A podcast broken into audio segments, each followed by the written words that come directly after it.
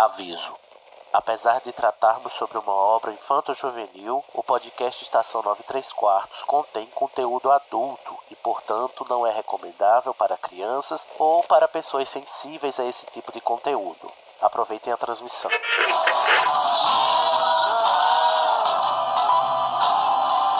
AD Ah, chamando, me escutam? Temos um novo boletim do tempo. O raio acertou. Repito, o raio acertou. Isso, como dizem, é a sua viagem. Desculpa, eu vou ter que deixar você. Dumbledore deve estar querendo. Deve estar querendo me ver. Bom, é, seu trem sai em 10 minutos. A sua passagem. Você poderia embarcar em um trem. E pra onde me levaria?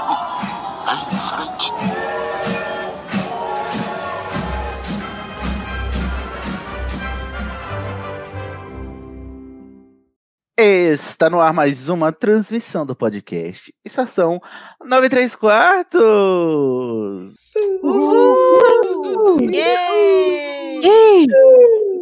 Vocês já viram o título aí, gente? Finalmente chegamos a ela. Vamos mergulhar fundo na psique desta mulher que dizem as boas línguas que teria resolvido tudo no primeiro livro, não é mesmo? Se a história fosse sobre ela, hoje é a penseira da Hermione Granger, então se liga aí que vai ter choque de monstro, bebê. Eu sou Sidney Andrade e estou aqui como não poderia faltar nos nossos episódios de penseiro, o nosso psicomago Pablo de Assis. Oi, gente. Me deixaram de castigo porque o meu microfone não tá com ruído bom. Tá com barulho bom. no cantinho da disciplina do áudio. Ô, Pablo, hoje talvez seja a primeira vez que a gente não vai ter conflito ético ao, ao mergulhar nessa penseira, será? Eu não sei de nada que você tá falando. o Pablo é ótimo. Eu não sei disso, não, não, não, não prometo nada.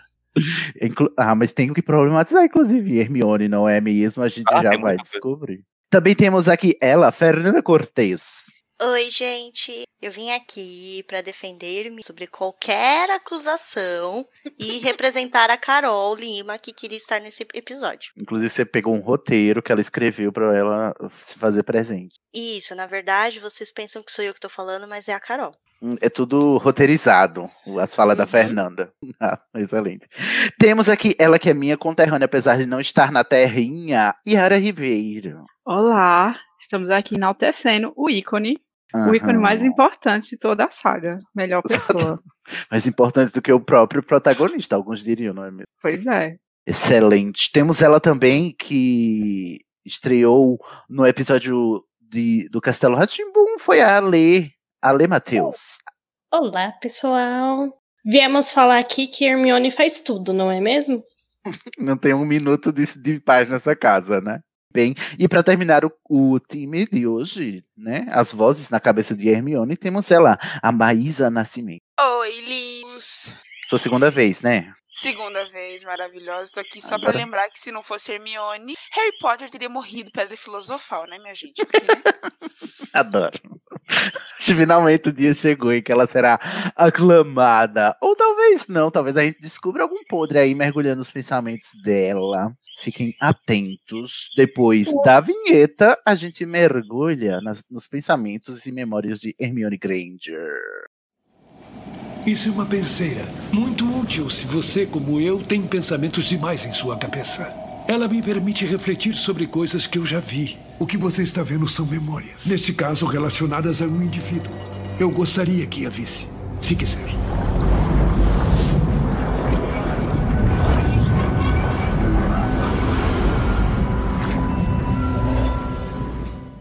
Então, bora pra penseira hoje. Pablo, você tá empolgado? Tô. Hermione é bacana de a gente estudar e entender. É muito empolgated, o Pablo. Dá pra perceber. É, Você só viu empolgação igual na penseira do, do Snape, não foi, Pablo? É, o Snape é outro. Existe um motivo pra isso, vocês vão entender no final. Meu Deus. É, então vamos lá, vamos aqui começar com os dados né, biográficos da Hermione, antes que a gente parta para a análise psicomágica. A Hermione tem por nome, atente pelo nome completo de Hermione Jean Granger. Não sabia, gente. Por que esse Jean aí? Achei tão básico. Eu acho que é uma, uma homenagem à personagem dos X-Men da Jean Grey, Jean Da Grey. Jean Grey. Eu Jean Granger. Todos pensaram no mesmo nome. Olha aí. Olha só. Eu quero. Eu fico muito triste em a- a- anunciar este dado, mas os nomes dos pais dela são Senhor e Senhora Granger, tá bom? A Rowling não teve a capacidade de nomear esses dois personagens, que são os pais da principal, sendo que ela deu nome a 800 personagens. E ela não deu um nome primeiro para os Granger, para nenhum dos dois. Eu fico muito puto da minha cara. Seria isso um preconceito contra dentistas? Será? Carol, cadê você, Carol, aqui, pra representar? Dentistofobia. Mas, gente, eu fico muito revoltado. Como é que essa mulher jogou esses personagens no lixo, no limbo? Não deu nenhum nome a eles. A gente não sabe o nome dos pais da Hermione, mas sabe até o nome da tia dos Dursley, né? Pois é, a gente sabe o nome da prima do. Da, da filha do primo malogro dos Weasley, que quase entrou no filme, no livro e não entrou, foi cortada. Mas a gente não sabe o nome dos pais da Hermione. Eu estou. Hashtag chateado. Trouxofóbica. Ela- Foi- Trouxofóbica também, a Rowling, né? Que não deu nome aos dois trouxas. E como a gente sabe, né? São dois trouxas. A Hermione é uma bruxa nascida trouxa. Significa dizer que ela não tem ascendência mágica. Então ela foi a primeira de seu nome na sua família. Nasceu no dia 19 de setembro de 1979. Olha como ela é. Já tá quarentona hoje em dia. E é do signo de Virgem. Ou seja, Explica bem. É, bem Explica, né? controladora, bem Quando- perfeccionista. gosta de ter um controle total de tudo. Fica muito irritada Tudo com quem não sentido. leva a sério as coisas. Mas muito organizada, cheia das Tá planilhas. Você tá confundindo o Capricórnio. Calma.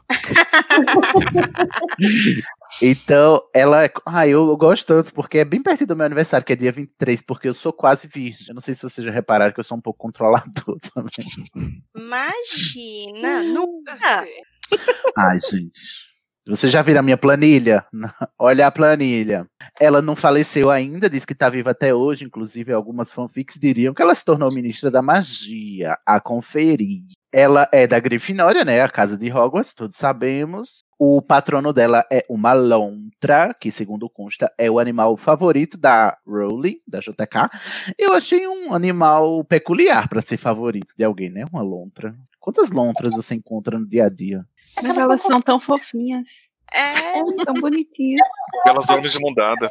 Ai, que lindo! elas andam de mão Exatamente. dada, é muito fofinho. Eu, mas é. No filme Ordem da Fênix tem a lontra da Hermione, quando eles estão fazendo os patronos? Tem sim. Tem, né? Eu fico imaginando que é bem engraçado ver uma lontra voando assim, flutuando, né? Mas a magia está no ar. É só um frame. É só, é só pensar que a lontra, ela, ela nada, né? No, Nada. É mesmo. então é como se ela estivesse nadando no ar. E, então não é muito diferente. Verdade, tem razão.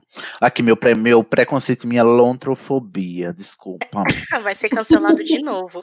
De novo. Não, gente, eu adoro o patrono da Hermione, inclusive. O bicho papão dela assume a forma, a gente sabe, né, que na sua primeira jornada, quando ela estava lá em Hogwarts no terceiro ano, o bicho papão que a gente tem notícia da Hermione é da Minerva, né, dizendo que ela foi reprovada em todas as provas. E ela fica chocada, passada lá no final de Prisioneiro de Azkaban. Eu creio que esse patrono tenha mudado. A gente quer supor para qual seria a forma do patrono da Hermione é, quando ela est- está mais velha? Eu imagino que seja o chefe dela dizendo que ela fez tudo errado e que ela vai ser mentira.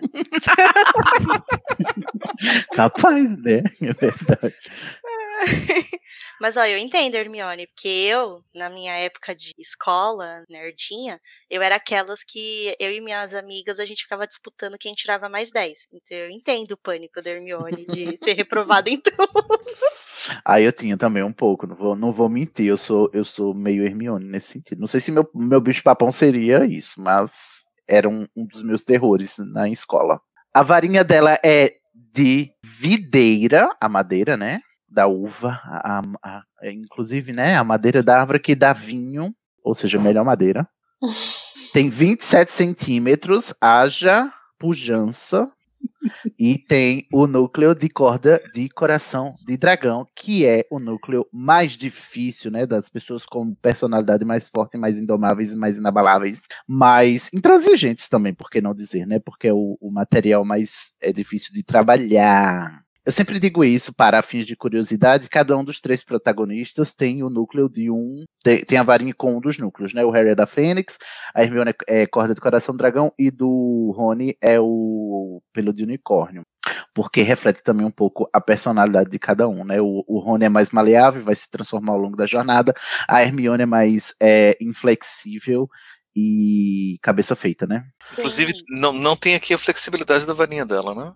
Não tem, é verdade. Devia ser muito rígida, quebradiça, inclusive. Mas, mas a videira não é uma, uma, uma planta muito rígida. Não, é verdade. tipo, Os galhos são bem maleáveis. Verdade. Aí, se você parar pra pensar que ela é muito rigorosa, mas que- quebra as regras por conta do bem maior, por assim dizer, né? Então ela é. Acho que ela é ligeiramente flexível, né? É, e isso das varinhas é engraçado, né? Você falou que o Rony é do, é de pelo de unicórnio, né? Que é o mesmo núcleo da varinha do Draco, né? Do tra- Ou seja, Aproveitando a última penseira, reflitam. Não, mas- ai, ai, gente, mas enfim. Aqui vamos para as memórias da Hermione. Olha só, a gente vai falar da biografia dela ao longo das perguntas que o Pablo vai fazer. Vocês já sabem como funciona o esquema aqui, né? O Pablo é o nosso psicomago, né? Ele vai fazer a avaliação psicomágica do personagem. Nós aqui que estamos gravando vamos ser as vozes na cabeça da Hermione e responder as perguntas que o Pablo fizer para no final a gente ter um parâmetro, né, de como é a psique da personagem hoje Hermione Granger, tá bom? E ao longo do, das perguntas a gente também vai falar dos fatos da vida dela e por assim vai. Ok, Paulo? Vamos lá. Então vamos começar. Vamos começar então falando da infância e da família, né? A gente sabe que ela é nascida trouxa, mas vamos ver, né? É, é revelado alguma coisa sobre a infância dela? Como que foram alguns eventos marcantes da infância dela? Antes Bom, de sabemos- Hogwarts. Sabemos que ela é filha única, né? Que não tem, não tem irmãos. Que ela viajava bastante com os pais. Então, era uma relação boa. Uhum, não tem conflito, muito conflito familiar. Os pais, inclusive, por serem dentistas, eu imagino que fossem lá bastante padrãozinho, assim, né? Do tipo que, assim, não- nada de muito extraordinário acontecia, uma vidinha pacata. E ela, uma filha única de pais que, pelo que a gente viu eh, no, no episódio de Onomancia, do significado dos nomes, eles pareciam ser bem intelectuais, porque eles batizaram ela com o nome de uma personagem do Shakespeare, né? Você tá dizendo, Sidney, então, que, que dentistas são pessoas bem padrãozinho, que são pessoas sem sal? Carol Lima, Olha. corre aqui, Carol. Eu só queria dizer que a expressão loira de odonto não existe à toa. Será que a mãe da Hermione era uma loura odonto? Loura de odonto, será? Pode Fica o ser. questionamento. Será que se a Hermione nunca tivesse conhecido o menino que sobreviveu, ela seria uma loira de odonto? Ela não teria usado a poção da família do Harry, e sim progressiva e descolorante? Teria Uhum. ficado. Olha só. invés- Nossa, que, que horror. Tadinho. Gostamos da Hermione, gente. Aqui eu quero, quero já aproveitar e problematizar uma coisa, que daí tem a ver o que a gente vai imaginar da infância dela também. Que é essa fanfic que fizeram, que depois a J.K. falou, né? Tipo, não, pode ser, eu acho que funciona. Assina embaixo. Que, que colocou, que disse que é, a família Granger era negra. Hum. O que, que você quer problematizar?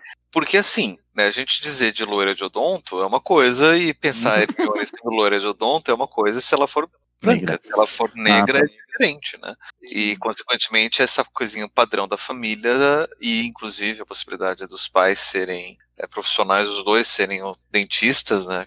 Sendo negros, considerando isso que é década de 70. Ela nasceu em 79, na década de 80, no caso. Sim, não, é, mas os pais provavelmente eram dentistas antes dela nascer. Ah, não. Ah, perdão. per- Eu me perdi na tua fala. Desculpa. E aí, com relação a essa família também, né? Porque, obviamente, que a infância muda se a gente leva em consideração, tipo, a história do nosso mundo. E uma coisa que acontece no nosso mundo que parece que não acontece em Hogwarts, que é o racismo. Uhum. Ela vai, ela vai sofrer outro tipo de discriminação é, como dizer, né, por etnia, étnica, por assim dizer, porque ela vai sofrer a discriminação de ser nascida trouxa, né? Mas não é, é porque a eu acho que o dado da né, e esse fato da, da, de pensarmos a Hermione enquanto uma personagem negra por causa da peça, né, Criança Amaldiçoada, que elencou, é, traz muito a discussão um negócio que eu acho que é desnecessário, que é tipo assim, ela não precisa ser pensada como uma personagem negra só porque o, o tema da personagem é discriminação, né? Porque isso aí seria, inclusive, reforçar um clichê, né? Vamos colocar um personagem negro porque o, o, o assunto dele é discriminação no, no na, na série. Mas durante os sete livros não, não passa, né, pela cabeça, inclusive, ela disse, é, é, a, a Rowling até falou, eu nunca descrevi ela como negra, só que aí já temos um problema que é, é numa sociedade é, racista e cuja hegemonia é branca, você não dizer que a personagem não é de uma etnia significa automaticamente que você está dizendo que aquela pessoa é branca, né? Porque não existe a necessidade da pessoa ser descrita como branca, né, nos livros, nas histórias. Ela só, essa necessidade, infelizmente, só existe para personagens de outra etnia. Então, é, é para mim essa desculpinha não calha, não calha muito não. É, Mas eu gosto da, da, Hermione não ser negra.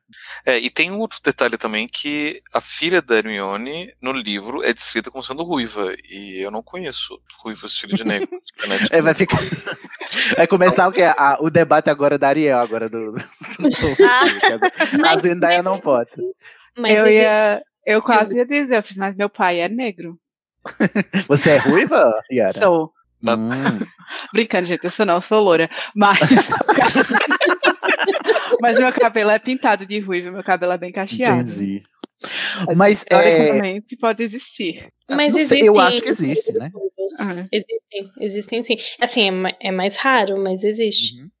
Se a Carol tivesse aqui, ela poderia dizer melhor. Mas para mim o que interessa é o seguinte, Pablo, neste né, do, do fato de ser padrãozinho e tal. Como é uma obra de fantasia, é, podia ser um casal de, de, negros padrão, né? Mas a gente imagina que sejam brancos. É, para mim foi bom na, na série, na, na peça, terem é, escalado uma atriz negra, pra, independente do, do, aval da, da JK, que não tinha nada que meter o bedelho, porque não é da conta dela, é, quem se escala para o personagem, né? Mas ela teve que ir em defesa do, do, racismo que se instaurou por conta da polêmica. Ah, a Hermione não é negra. Ela disse, não, mas é, é, ela pode ser interpretada por uma atriz negra sem problema nenhum, porque o personagem é, o personagem Hermione não é, não se reduz a uma etnia. E para mim é isso. Mas eh, eu entendo quando você pergunta, né, se a gente vai entender a Hermione como passada, é, é, partindo desse lugar de privilégio, né, de pais dentistas de classe alta, inclusive, né, que em nenhum momento passa pela, pela história de vida da Hermione ou pelo discurso dela que ela tem algum tipo de necessidade financeira e tal, e ela tem todas as suas necessidades é, supridas, né, sem nenhuma dificuldade, inclusive, porque ela compra o livro que ela quer, ela compra o bicho que ela quer, né, o animal de estimação que ela quer, então não, não, não existe essa, essa, esse dado é, aí de esse recorte racial barra classe, né, que infelizmente acabam caminhando junto. Inclusive, ela tem muito mais poder econômico, né, do que o Rony, por exemplo. É, sim, que é um, um, bruxo puro sangue. É, o que não vai impedir que ela sofra a discriminação que ela vai sofrer, né, na, na, na, história. Mas, para todos os efeitos, a infância dela foi bem tranquilinha, né, filhinha de mamãe, filhinha de papai, que nunca teve um dia de dificuldade na vida. A não ser, eu creio, como ela era trouxa, vamos supor aqui, né, e ela é sempre descrita como o, o, os cabelos desgrenhados, dentuça e tal, né? Ela é tipo a Mônica do Reino Unido, então deve, devia ter um cebolinha na. E ela provavelmente estudou em escola regular, né? Escola de trouxa regular, porque ela não sabia que era bruxa, nem os pais dela, porque isso foi uma surpresa para a família quando a carta de Hogwarts chegou. Eu acho que até então ela sofria algum tipo de, de dificuldade na escola por ela não, por ela ser essa insuportável sabe tudo que ela é e que sofre, sofre na escola, seja no mundo bruxo, seja no mundo trouxa. Ah, sim, e você vê também sobre os pais dela que, além de tudo, eles tinham orgulho da filha ser bruxa, né? Ficaram uhum. assustados, amedrontados, né? Eles tinham orgulho dela e incentivavam. Então, e insuportável sabe tudo, ela sofreu bullying até em Hogwarts, inclusive do Harry e do Rony, né? Só depois de um trasgo que eles viraram amigos. É verdade, passou 10 capítulos sendo atormentada por eles também. Eu imagino os pais dela, eu gosto de imaginar, até porque a gente só vê eles duas vezes na série, né? É uma na Câmara Secreta, quando eles estão lá no, no Beco Diagonal, e a outra quando. Nem, nem ah, nem são duas, eu tô aí confundindo com o filme. Olha aqui, minha gafe. Porque no último filme a gente vê ela obliviando dos pais, mas no livro não, é a gente, ela só conta pra, para o Harry que ela teve que alterar as memórias dos pais. Então a gente só vê eles uma vez e eles se mostram empolgados e eles vão lá conversar com o seu Weasley, o seu Weasley sequestra eles, né, para aprender o que é que os trouxa faz como vivem, como se reproduzem, do que se alimentam, né? Ou seja, a única vez que a gente ia ver os pais da Hermione, o seu Weasley acabou com isso. Você me tirou até isso, Weasley. Arthur, seu, seu Muggle Lover. Ah, mas eu, eu gosto de imaginar que por eles serem assim me parece que a infância dela foi muito essa de, apesar de sofrer com as dificuldades na escola, ela era muito incentivada, né, pelos pais. Ela tem, Sim. me soa assim, né, que os pais estavam, incentivam muito ela a ser o que ela quiser. Vocês acham? Vocês concordam? eu enxergo Sim. muito uhum. aquela, aquela criança é, corra atrás, se esforce e o que você, né, você tem poder de fazer qualquer coisa desde que você se empenhe. Uhum. É. E eles dão a condição, né? O, a Hermione é privilegiada nesse sentido, né? Porque eles, eles dão condições para que ela é, possa é, satisfazer suas vontades e, e viver o, potencial que ela tem, né? Exatamente. Ao contrário ela... de algumas, alguns outros personagens que a gente já analisou na penseira que não tiveram esse privilégio. Né? É, ela tem incentivo dentro de casa, né? Para ser o que ela quiser, para estudar o que ela quiser, para, enfim. Temos mais, Pablo. Então, a gente já sabe então como é o relacionamento com os pais dela. Tem, não tem nenhum outro parente familiar que, que foi citado, né? Só os pais. Não tem tios, primos, irmãos. Se nem tem. os pais são citados com o nome direito. Pois é. ai, ai. Diz numa entrevista, a senhora J.K. Rowling, que hum. ela tinha deixado em aberto a possibilidade da Hermione ter uma irmã mas hum. ela não desenvolveu direito isso e com o passar do tempo ela achava que não tinha mais como colocar uma irmã nessa história. Uhum. Eu li isso também. É, ela esqueceu até dos pais, imagina colocar uma irmã do nada, né? Pois é, acho que foi isso que ela falou. Meu Deus, eu não uhum. dei nome nem pro pai e pra mãe, né? Como é que eu vou pôr uma criança aqui, né? Não, deixa assim, Ai, né? Eu fico muito. Olha, eu vou ficar revoltada até o fim desse programa, porque os pais da Hermione não têm nome. Eu quero que alguém vá agora e pergunte a J.K. Rowling os nomes dos pais dela. Pelo amor de Deus, não é possível. Gente. 20 anos desse povo sem nome, gente. Pelo não, não pode. Mas no sétimo livro não menciona? Não, não, não menciona. Nunca. Não tem. Não é, existe esse dado. Eu jurava que tinha. Então, se a gente parar pra pensar que ela viveu num lar de pais que não tem nome, só tem sobrenome. aquelas. Qual é o prejuízo psicológico disso na cabeça de uma criança? Mas é, só tem pais mesmo. Mas são pais amorosos, né? Aparentemente, que sentem, inclusive que vão lá no Beco Diagonal comprar as coisas com ela, né? E tal, não, não são. E aturam o senhor Weasley, todo doido, perguntando Nossa. pra eles como é que usa o metrô, como é que usa Guerreirinhos, como é que usa as escapadas rolantes. Então, eles, eles são tão fofos que eles parecem estar tá super interessados na, no Sr. Weasley também. Mas eu. com ele. É porque eu acho que eles também tiravam proveito aí para perguntar do, do, do, Arthur como é ser um bruxo, né? Também, como era. É, é. Talvez tivesse essa troca. Mas é, o que eu acho que acontecia é que a Hermione não dizia tudo que acontecia aos pais, não, porque senão talvez eles ficassem um pouco mais preocupados, né? eu acho que ela escondia bastante coisa. Ah, Mas não sabe, esse ano eu fui atacada por um trasgo. É acho que a gente vai chegar explica? lá na hora da escola. É, pois é, como, como é que, é que você explica para um trouxa uma coisa dessa? Uhum. Ou então fala, mãe, meu amigo caiu de uma vassoura, aí o professor transformou o, o braço dele em geleia, sabe? Ele ficou sem osso. Isso são os leves, mas imagina. Levíssimo. Imagina ela dizer para os pais: mãe, se não acredito que eu fiz no final do ano, invadi o Ministério da Magia, quebrei todas as profecias e os vira-tempo. Quebrei tudo e nem fui presa, porque eu. Porque a Gente, gente sobreviveu. explicar o, o vira-tempo pros pais. Mas, nossa, enfim. Ai, como é bom pirar nessas coisas. Ai, como Vocês é estão bom pensando em coisa muito grande, gente. Eu já tô É. pensando em explicar as coisinhas pequenas. Como é que você explica para um pai? Então, querido, sua filha de 11 anos vai passar o ano inteiro num colégio aprendendo sobre magia. Algo que até e- semana passada ele nem acreditava que existia. E Acho os pais dela. O Dumbledore. Os pais dela também me soam também um pouco como aqueles, apesar de sempre incentivadores, muito rígidos, porque ela diz que os pais dela jamais permitiriam que ela diminuísse os dentes com magia, né? E ela se aproveitou da, do- da ocasião em Cálice de Fogo para alterar os dentes que ela sempre quis, né? Alterar porque eram gra- muito grandes, ela achava. Aí o, o- o- teve um- um- uma paradinha que o, o Malfoy cresceu os dentes dela, né? E ela foi na Madame Pomfrey e pediu para a Madame Pomfrey foi diminuir e ela disse, né, para ela parar um pouquinho depois do que era normalmente anteriormente. Diga-se É, de passagem, a maior maldade do Snape, não é mesmo? Pois é, verdade. Nossa, o Snape é muito nojento nessa cena, dá um ódio.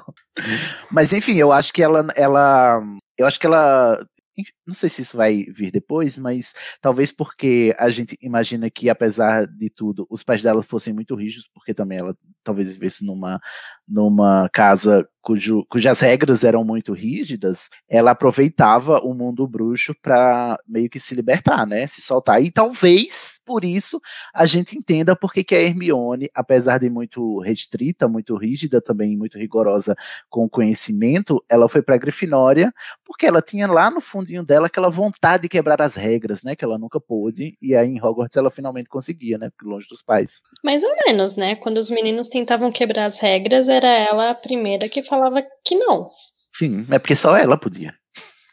Como boa virginiana, vamos quebrar as regras do meu jeito, que é o jeito certo. Eu acho assim que é mais. ah, o lado grifinório dela, eu acho que resiste mais na parte militante dela, né? De sempre se impor Hum. no que ela acredita e lutar. E ter a coragem de, de se impor no que ela acredita. Ah, sim, também. É, Pablo, sigamos. Então acho que de infância e família foi tudo, né? Porque não, não tem muito mais informação Uhum. além disso. Sim. Então vamos, vamos para a experiência escolar, para passar para a ida dela em Hogwarts. Como que foi a entrada dela em Hogwarts? Aliás, antes, né? Como foi recebida a carta para entrar em Hogwarts? E se teve alguma dificuldade para ir para a escola? Como é que foi isso daí?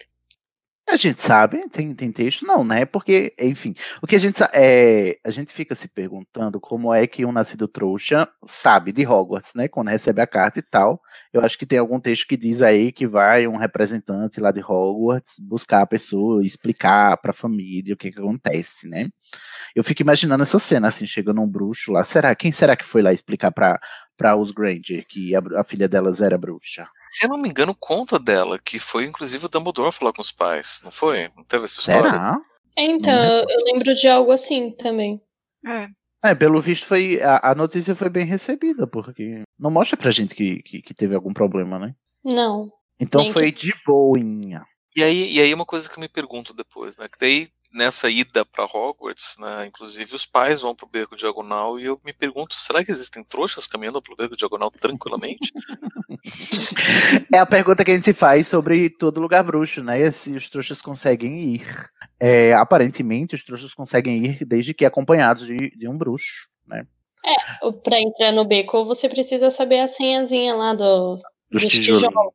É, e precisa ter uma varinha, né? Pelo que, pelo que a gente entende, precisa ter uma varinha. E aí a Hermione talvez fizesse isso no segundo ano. No primeiro ano foi a pessoa que foi levar ela e orientar, né? O Hagrid. Quem será que foi o Hagrid da Hermione? Mas é, a gente também vê outro trouxa chegando em Hogwarts, que é o, o Jacob, né? Em Animais Fantásticos 2. Ele tá lá acompanhando e tá, tá entrando em Hogwarts. Então, eu acho que os trouxas, com o aval de um bruxo, eles conseguem acessar os, os lugares bruxos.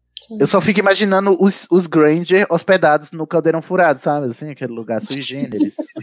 e eles dentistas, tudo acostumado com tudo esterilizado e tal. Deve ser. Um ataque de pelanca pra dizer o mínimo. Imagina. Será? Eu imagino que o, o senhor Granger tinha germofobia. E ele ficava esfregando tudo que ele, que ele ia sentar e queria pegar, ele esfregava com lencinha. Aí ele aproveitava pra Hermione e dizia: Hermione, limpa aqui, por favor, amiga, meu lenço tá mina. Minha filha, meu lenço sujou, limpa meu lenço. Bem monk, né? E existia alguma expectativa depositada sobre ela, para ela ser uma bruxa? Acho que por ela mesma. É, toda expectativa é auto-infligida, né, na Hermione? Ela, ela se cobra muito, né? Eu acho que por ela tem aqui tem um, um, momento dos livros, eu não vou saber qual livro. Tem um momento no livro em que, em que relata que o Harry se sentia muito para trás por não ter tido uma criação bruxa. E eu acho que a Hermione também poderia ter tido isso de uma forma um pouco mais intensa, a ponto de fazer com que ela estudasse tudo e se desse o melhor de tudo Sim. por ter tido essa criação diferente. Não, quando Sim. ela chega no Expresso de Hogwarts, ela já leu Hogwarts uma história, né? Ela, ela fala assim. Sim, então, e, e, ela gente... tentou tirar esse atraso, né? Na verdade, Sim. quando ela, so, ela falou, né? Ai, quando eu soube, soube que eu era bruxa, eu fui atrás de me atualizar de tudo, de estudar tudo que eu precisava estudar para estar tá no mesmo parâmetro dos bruxos. E você imagina que ela fez isso em um mês, porque é com um mês, né? Um mês que a pessoa tem, né? Que, que recebe a carta para ir para o Expresso. Que a pessoa recebe no final de agosto, né? No, no fim de julho, ou no começo de agosto, no fim de julho. E ela já. É, porque eu acho. Que, é, o, bom, a, se a pergunta é: existe alguma expectativa sobre ela ser bruxa? Não, porque não se sabia, mas é, existe talvez essa expectativa na família Granger dela ser sempre a melhor em tudo. E ela introjetou isso, talvez, de tal maneira e transpôs isso para o mundo bruxo também, né? De modo que ela tá o tempo todo se autoafirmando também no, no, mundo bruxo. É por isso que a gente não simpatiza com ela de primeira, porque ela é essa insuportável sabe tudo, né? Que quer mostrar que sabe muito para não ficar para trás, já que ela percebe certa desvantagem onde ela tá, porque ela não, não partiu do mesmo lugar que os outros nascidos bruxos partiram. É, é, como a gente falou dos pais dela, né?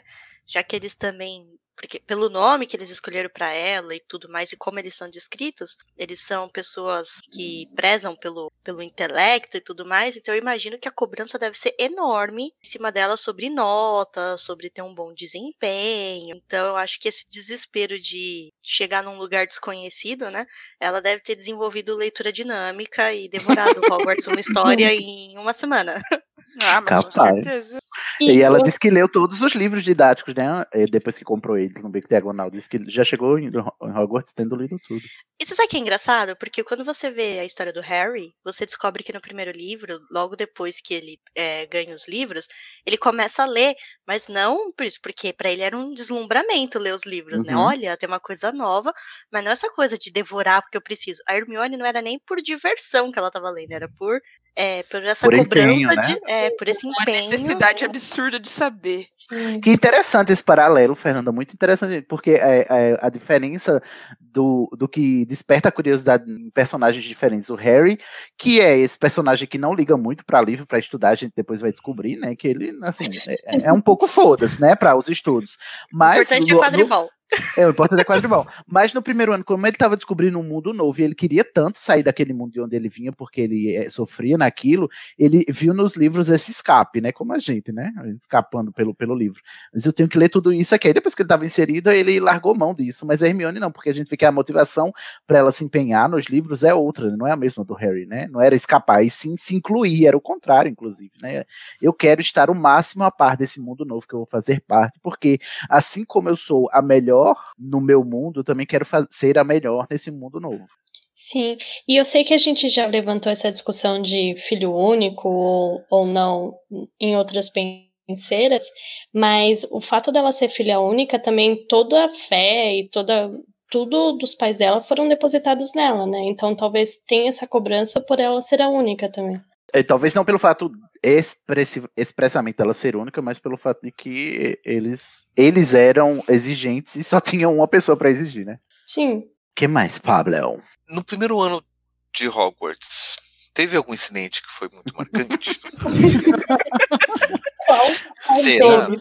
Trasgos das masmorras! Qual o nível de marcante? Tá falando pra ela que ela era insuportável e por isso que é. ela não tinha amigos. É, eu acho que começa aí. Já começa daí, né? Sim. É. E acho que, na verdade, aí, e talvez um pouco antes, também pela essa, por essa extrema necessidade de conhecimento, de entender o mundo que ela estava pertencendo, ela descobriu o significado negativo de ser nascida trouxa para uma comunidade bruxa muito antes dos meninos sequer pensarem que existia essa diferença. Privilégios. E acho que Exatamente. E acho que aí ela já começou a sentir o peso que ela carregava consigo. Aí vem Rony e fala aquele, aquela besteira sem tamanho, né? juntou as duas coisas e meltdown. Uhum. Fora o fato de você, uma aluna que nem ela, uma criança, chegar na escola e o professor de poções, claramente, fazer questão de ignorar Sim. ela quando ela tá desesperada para responder e ainda, ainda pune ela por responder algo certo. Ai, que ódio do Snape. Olha, Pablo, seu castelo de cartas está ruindo. mas eu acho que é, eu, eu concordo com tudo que vocês falaram, mas para mim, talvez o ponto de virada do primeiro ano é o, é o Trasgo, para a Hermione especificamente, porque a gente fez a terceira do Harry e não foi um fato marcante no primeiro ano do Harry o Trasgo, né? Só que o, o, episódio do Trasgo ele é marcado no livro como esse ponto em que os três finalmente se unem, né? E uhum. só que isso é, fala muito mais sobre a Hermione do que sobre o Harry e o Rony, porque primeiro eu acho que foi muito assustador para ela ter se deparado com essa criatura que ela não sabia nem que existia, provavelmente nunca tinha visto, não sabia como lidar com aquilo, e, e ter sido salva por aqueles dois garotos que só faziam chacota dela e tal. E é quando também ela, ela passa a perceber que é preciso é, flexibilizar as coisas, né? Porque ela estava muito nessa fixação de ah, eu vou responder tudo, eu vou ser melhor de tudo, em tudo, é, independente das minhas relações interpessoais. E eu acho que é quando ela aprende, aí no traço, quando ela aprende ou, forçadamente por um trauma, que as relações interpessoais também têm importância e ela também vai ter que construir isso, não só o seu conhecimento intelectual, conhecimento, é, o seu conhecimento, como, como é que eu falo, gente? Não só o conhecimento escolar, né, que ela vai ter que se empenhar, mas ela também tem que se empenhar, se, empenhar nessa na, na interação entre o, o, os seus iguais e para estabelecer relacionamentos, né, porque ela não podia só se fiar só nos livros, né, ninguém vive só de leitura. É, e eu acho que também serviu muito para Hermione ir de um lado também serviu para os meninos, porque a gente tem aquele péssimo hábito de julgar pelas primeiras impressões, sabe? E a Hermione uhum. tinha uma impressão ruim dos meninos de baderneiros que não queriam fazer nada, logo não vou me misturar, né? Uhum. E os meninos tinham uma impressão muito negativa da Hermione. E a culpa deles pelo que eles fizeram, né? Vir, né, fizeram eles voltarem lá e ver um outro lado, uma Hermione vulnerável. Sim. Então viram que ela não era aquele, aquele monstro que eles estavam pintando. E ela também viu que os meninos também podiam é, ser solidários, né? Também podiam uhum. ser proativos. Então isso também fez os dois quebrarem, porque não sei vocês, mas geralmente a gente às vezes acaba criando amizades com pessoas que a primeiro momento a gente não vai com a cara, né? Não, eu sempre, 100% das vezes, é, nas minhas relações. se eu me dei bem com você de primeira vista, é certo que eu vou te odiar daqui a dois meses, não vou querer ver você na minha frente. E se eu implico com você de primeira, é porque eu vou te amar o resto da vida. É sempre assim. eu não sei. Mas é, e interessante é que é, é, é nesse episódio que ela mente, né, para a professora Minerva. E talvez ela Sim. tenha mentido para um professor na primeira vez na vida, e, e ela já mostra que. eu acho interessante isso e admirável na Hermione, porque apesar dela ser bastante afixada pelas regras, ela também não hesita quando ela percebe a necessidade prática de, de burlar uma. E aí ela diz assim: não, agora é, eu vejo a necessidade prática de, de, de, contar essa mentira, de ir contra isso que eu acredito que é ser sempre honesto com a professora, porque isso né, é, é a regra, e em prol dessa relação aqui eu vou mentir para a professora. E isso deve ter sido uma atitude né, que ela tomou muito. que rompeu muito né, com o que ela vinha com o modo que ela vinha agindo e com o que ela acreditava que era a vida também. Talvez porque ela nunca tivesse sido confrontada na vida também. Mas e aí, Pablo? Esse trauma, você acha que, que as pessoas aprendem pelo trauma? Sim, a pergunta é excelente. Hum. E a pergunta vai te surpreender, e a resposta vai te surpreender. Meu Deus. Seguinte, a gente coloca muita importância sobre o trauma, só que o trauma é um recurso, uma compreensão do evento psicológico que de fato não é tão relevante quanto a gente acredita que é. Hum. O problema nunca está no evento em si, e sempre na forma como a gente lida com esse evento. Ah, tá. Acho que ah. você falou algo semelhante, assim, em outra ocasião. É, devo ter comentado sobre isso, mas não, não custa revisitar. Uhum. É, um exemplo mais comum Né? O que fez, por exemplo, alguns psicólogos é, revisitarem a questão do trauma aconteceu durante as, as grandes guerras do século XX, principalmente a Primeira e a Segunda Guerras Mundiais, que pessoas que vivenciavam o exato mesmo evento na guerra, umas voltavam traumatizadas e outras não voltavam traumatizadas. Né? É, e esse trauma na época, chamado de generose de guerra, hoje em dia recebe o nome de transtorno de estresse pós-traumático, uhum. mas algumas pessoas voltavam com a tal neurose de guerra e outras pessoas não. Né? E não era só porque estava na guerra, mas era porque, tipo, é exatamente o mesmo evento. Então, tipo, explodiu uma bomba. Pessoas sobreviveram à explosão da bomba, algumas voltavam traumatizadas e outras não voltavam traumatizadas. E aí eles começaram a revisitar a teoria do trauma. Isso daí uhum. já, na, já na, durante a, a, Primeira Guerra. E eles viram que o, o que acontece não é o evento, mas a forma como a gente lida com o evento. Na uhum. época ainda se tinha a ideia de uma tal de predisposição, ou seja, uma pessoa que voltava traumatizada tinha uma predisposição anterior a ficar então traumatizada. E essa predisposição é como se fosse um conflito interno que se manifestava por conta do trauma. Então o trauma passava a ser uma oportunidade que o evento interno, o conflito interno tinha para se manifestar. Hum. Como ah. se fosse um dado biológico, assim, tivesse um sujeito para isso acontecer eh, esperando algo. Poderia ser uma memória da infância, poderia ser uma instrução guardadinha ali para se manifestar depois, e daí aquele evento específico foi hum. o que manifestou. Então, desencadeou. desencadeou essa predisposição, que pode, hum, podia tá. ser biológica, instintiva ou aprendida.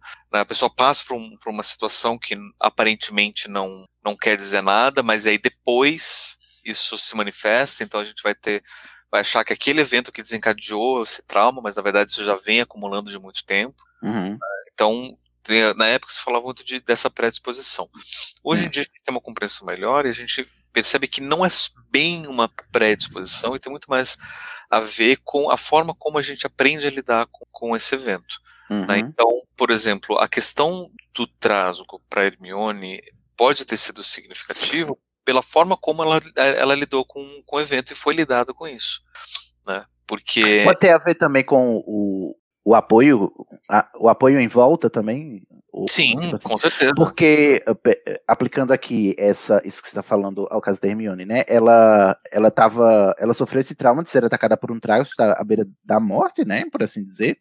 E ela se viu salva por, por aqueles dois garotos que estavam é, ignorando ela e xingando ela até, até então. Então ela talvez tenham percebido aí um, uma mudança de atitude é, do lado deles. Talvez essa, essa mudança de atmosfera tenha ajudado ela a lidar melhor com, com o fato do, traumatizante. Sim, e também a, a, a, reação que ela teve, né? Porque ela poderia, naquele momento, ter manifestado qualquer outra, qualquer outra resposta diferente daquilo que ela deu. Uhum. Né? Ela acabou assumindo a culpa, ela acabou se responsabilizando pelo acontecimento, ela disse que os meninos ajudaram ela, né? E ela poderia uhum. ter colocado, ó, a culpa é deles, ela podia ter invertido tudo, tipo, agora eu vou me vingar desses dois que estão, que, que, que, sempre pegaram no meu pé, agora eu vou mostrar quem é que manda aqui, ela poderia ter feito isso. Uhum. E, e aí a gente vê que a resposta ao evento é muito mais significativa do que o próprio evento. E principalmente a resposta que os outros dão para o evento. Porque, por uhum. exemplo, se dos professores ali naquele momento tivessem feito, meu Deus, mas isso daqui não, vai todo mundo lá para a aula hospitalar, ver se está todo mundo muito bem, vai todo mundo ficar de castigo, ninguém mais pode fazer isso, e que tivessem criado um caso gigantesco em cima do evento, talvez a reação tivesse sido muito pior. Talvez Entendi. pudesse ter criado uma, uma, uma, uma, inimizade entre todo mundo, talvez pudesse ter ficado uma coisa muito mais complicada, né, por conta dessa reação que teve o, o evento. Curioso, então o fato, o modo como se, se deu ali, o que, o que aconteceu em seguida, é, então proporcionou que a Hermione pudesse ter a oportunidade de, de, com esse trauma, desenvolver essa personalidade que ela vem desenvolver, ao invés de desenvolver um, um transtorno, um distúrbio, uma fobia, então, no caso. Porque ela podia ter trasgofobia dali em diante, mas não, a gente vê no final do livro que ela ah, vai lá e atravessa o trasgo sem problema nenhum, né? É, e retomando o, o que o Pablo acabou de, de falar, eu fico me perguntando qual é o critério que eles usam para tirar pontos de uma casa, né? Levar um prazo. Critério foda-se. escola, só 10 pontos a menos para Grifinória. O critério é que, a, contanto que a Grifinória vença, é, você pode fazer tudo. Exatamente. Você, primeiro ponto, primeira coisa para você ganhar pontos, ser da Aham. Grifinória. É. Segunda, ser amigo de Harry Potter. Terceira, né, vai O por aí. Dumbledore gostar de você. É, mas eu acho interessante a gente partir desse ponto aqui do Trasgo, que talvez ele não seja só o ponto de virada para Hermione se juntar ao trio, mas também seja o ponto de virada em que a Hermione se torna, começa a se transformar naquilo que ela vai se desenvolver no futuro, que é essa pessoa que, é, quando vê uma, uma injustiça, ela enfrenta sem medo, inclusive sem medo de burlar as regras. Talvez essa coragem ela tenha criado aqui porque ela te- teve que criar coragem aqui para mentir, que era um- uma coisa inimaginável para ela. Aí depois a gente vai desenvolver, ela vai desenvolver, ela tem um senso do que é certo e do que é errado, mas eu acho que ela desenvolve um senso muito forte de, de o senso de justiça, né, que a gente conhece muito na Hermione, que vai fazer inclusive ela meter os pés pelas mãos no futuro, né, também. Não, não vai fazer só ela acertar, mas ela errar também, né? Ah, sim, porque, como você falou, ela vai errar. Porque, assim, a Hermione ela não ficou mais engessada com a noção dela de, de regras, de certo e errado, mas ela criou uma versão assim. Ah, se eu acho que essa atitude é positiva, então não tem problema eu burlar a regra. E isso acaba também fazendo com que ela meta os pés pelas mãos, porque assim, é o julgamento dela, e às vezes ela não leva em consideração o julgamento das outras pessoas envolvidas. Sim, sim, ela tem. é, é, e nesse ponto a Hermione ela é muito autocentrada, né? No senso, no próprio senso de justiça.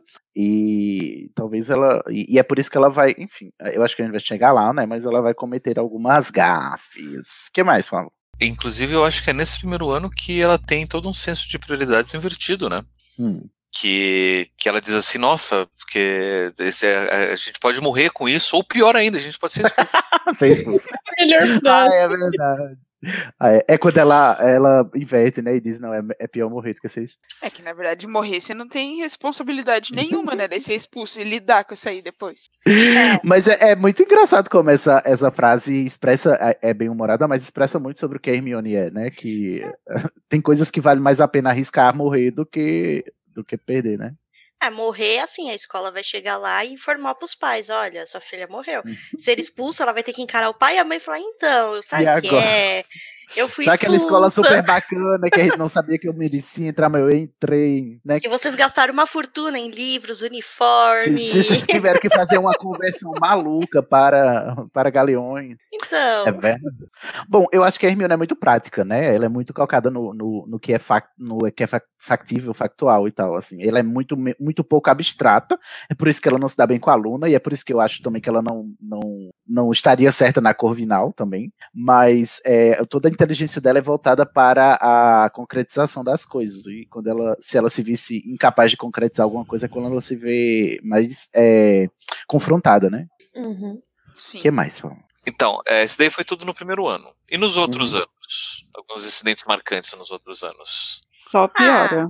Sei lá, Shella. ela quase foi morta por um basilisco, Virou aí a- ficou petrificada. Não, o primeiro erro dela foi virar amiga do Harry Potter, né? Porque foi aí quando. né? Aí foi que o barraco desabou, nessa que meu barco se perdeu.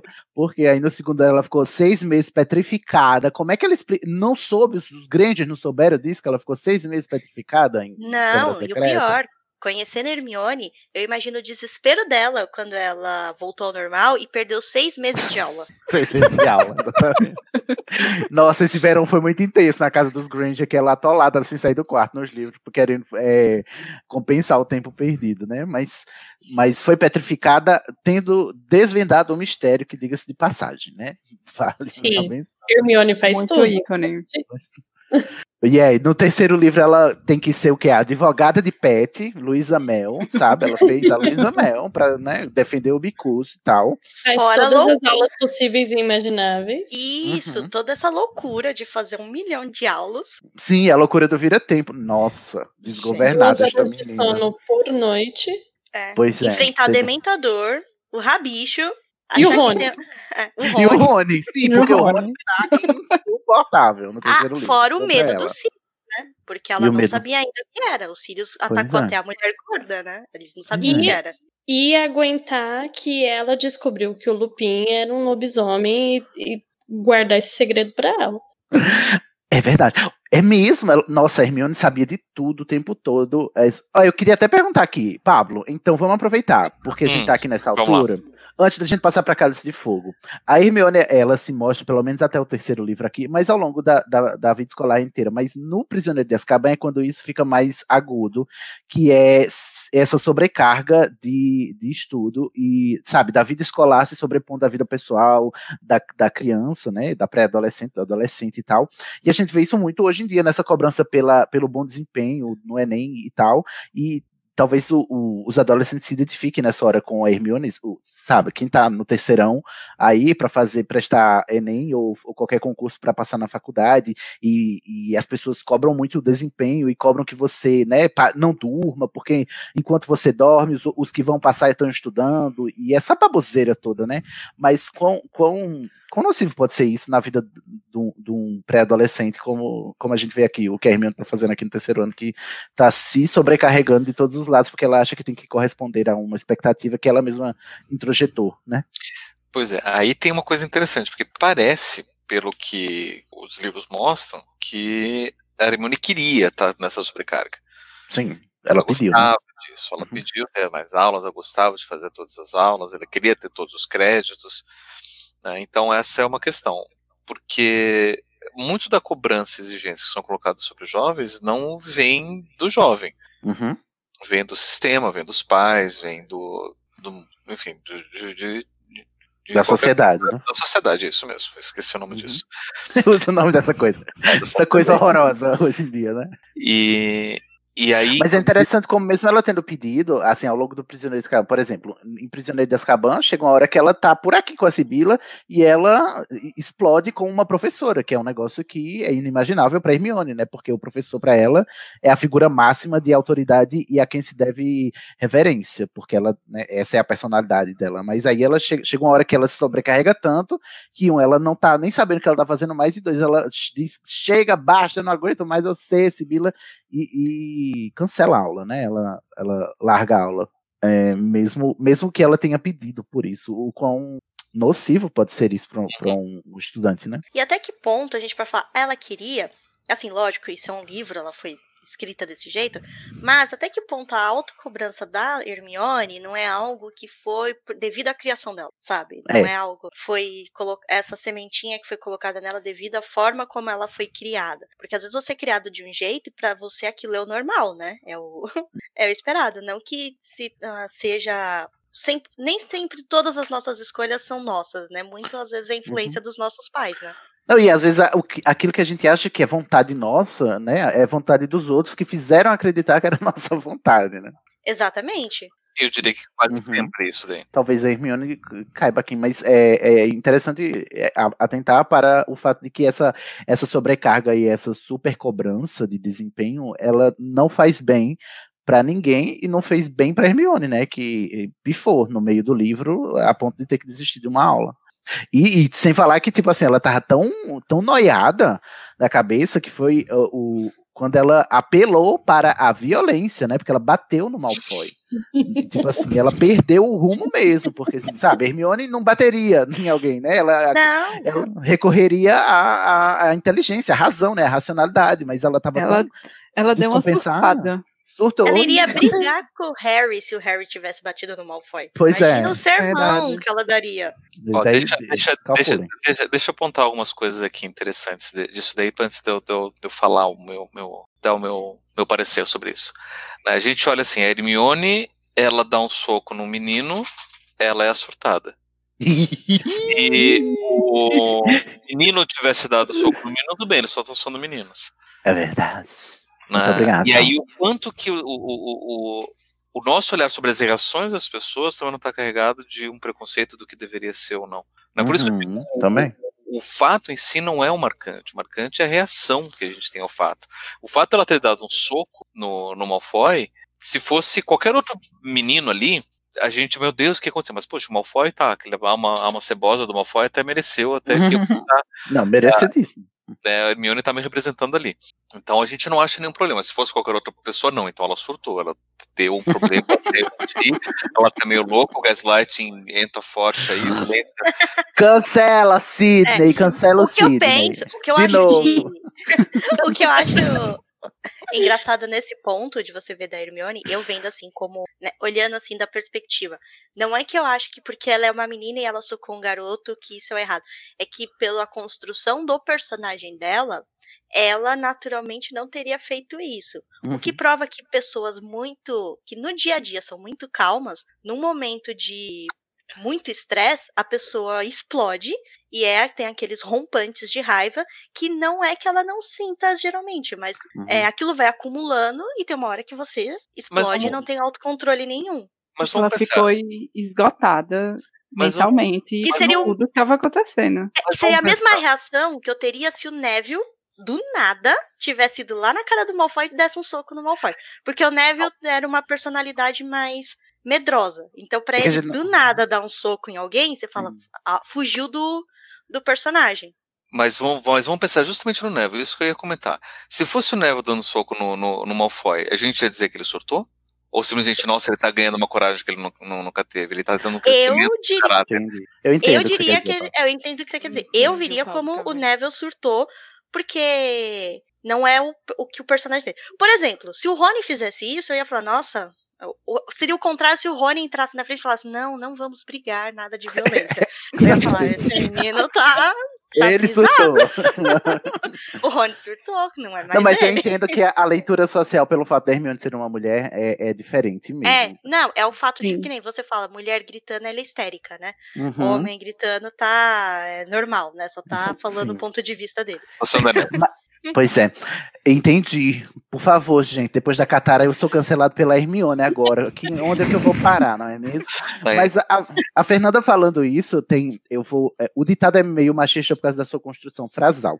Mas tem um ditado num livro que eu gosto muito, que é o A Crônica do Matador do Rei. No segundo livro, O Temor do Sábio.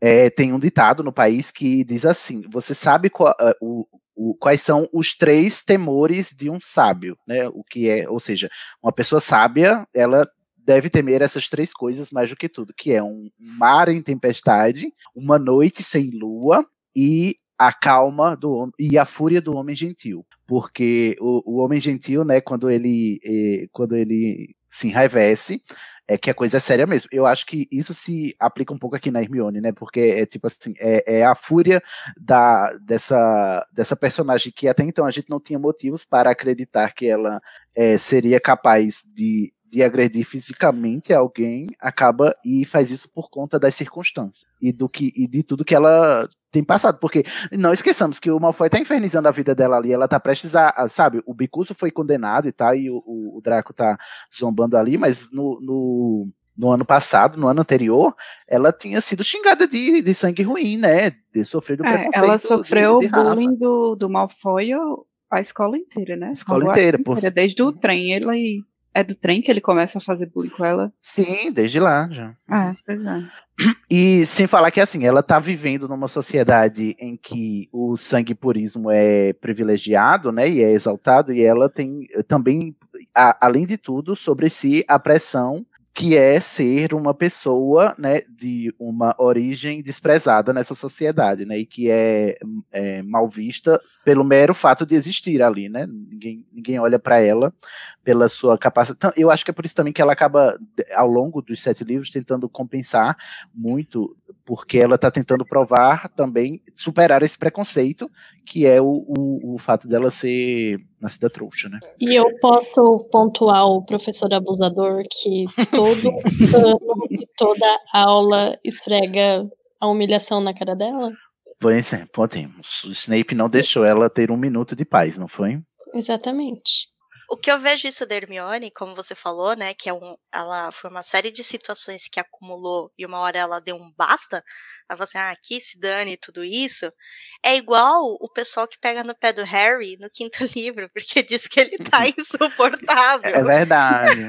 e você fala, gente, olha tudo que, que ele tá aconteceu. Tá, ele tá sofrendo desse, desse troço aí que o, o Pablo falou, que ele tá com estresse pós-traumático, né? Na verdade, tem outro nome quando a gente lida com, com isso, que é burnout, que a gente chama. Ah, o burnout. Nossa, o Harry tá Era, com é, e, é isso, e é isso que eu ia comentar, né? Não, não do Harry, Harry já teve a pensada dele. Mas agora Ah, é tá. Sim, tá. Voltando aqui. no, no terceiro livro, né? Tudo isso que vocês estão falando dela ter saído de, de ser ter sido um personagem diferente, né? Até o, o, o Ron teve que falar para ela não, não, não se ceder tanto. Hum. É, provavelmente, né, se, se fosse um, um diagnóstico é, clínico tradicional, ia ser reconhecido como burnout. Burnout hum. é um caso extremo de estresse. De, de ou seja, é um esgotamento diante de, de muito de muita coisa. Né? Então é Tem muito trabalho, cobrança. muito estudo, muita cobrança. Geralmente é, o burnout ele, ele, ele é muito é, relacionado a, a ocupações, né? Então professores sofrem muito de burnout, médicos sofrem de burnout. É quando você uhum. tem o esgotamento devido a muita coisa, a, a muita repetição. E provavelmente a gente pode, poderia pensar no caso do, da Hermione, da Hermione do soco é, não só do soco, mas de tudo que estava acontecendo ali, né, da, da, da reação dela no, no, na, na, na, floresta, de, de, de, se colocar em perigo sem pensar, né, de, de, de vai pro looping, meu Deus, e agora que a gente faz não faço ideia, né, uhum. né, e, então, tipo, não, de não tá, de estar tá fora do, do, do, seu, do seu habitual, que isso uhum. pode estar relacionado justamente a burnout. Ai, que interessante, Pablo. E é muito comum é, hoje em dia também, inclusive tem um pouco a ver com a pergunta que eu fiz anteriormente do, desse excesso de, dessa sobrecarga sobre o, o, estudante, né? E a cobrança, porque também muito, muito adolescente está sofrendo de burnout e não sabe porque as pessoas não, não acham que isso é uma questão, não acham que isso é um problema, né? Porque é, no, é normal, é o esperado você querer tirar mil no Enem. Exatamente. É, e Pablo, você, aproveitando você aqui, hum. é, curiosamente, né, Hermione, mulher, isso também é algo que acontece muito com mulheres que são casadas, são mães, trabalham e tem todo hum. esse esgotamento de chegar em casa, cuidar do filho, cuidar da casa, trabalhar, e chega uma hora que a pessoa chega no seu limite, né? Exatamente. E, e, essa é uma coisa que muitas vezes, principalmente na nossa sociedade, a gente não percebe essa construção, principalmente da mulher né? Porque quando a gente fala que a mulher tem jornada dupla, ou tripla às vezes, né? Que ela tem que trabalhar fora de casa e chega em casa e ainda trabalha mais. mais uhum. é, e depois estuda, né? E ainda estuda, né? A gente não, não, não tá percebendo que é um esgotamento.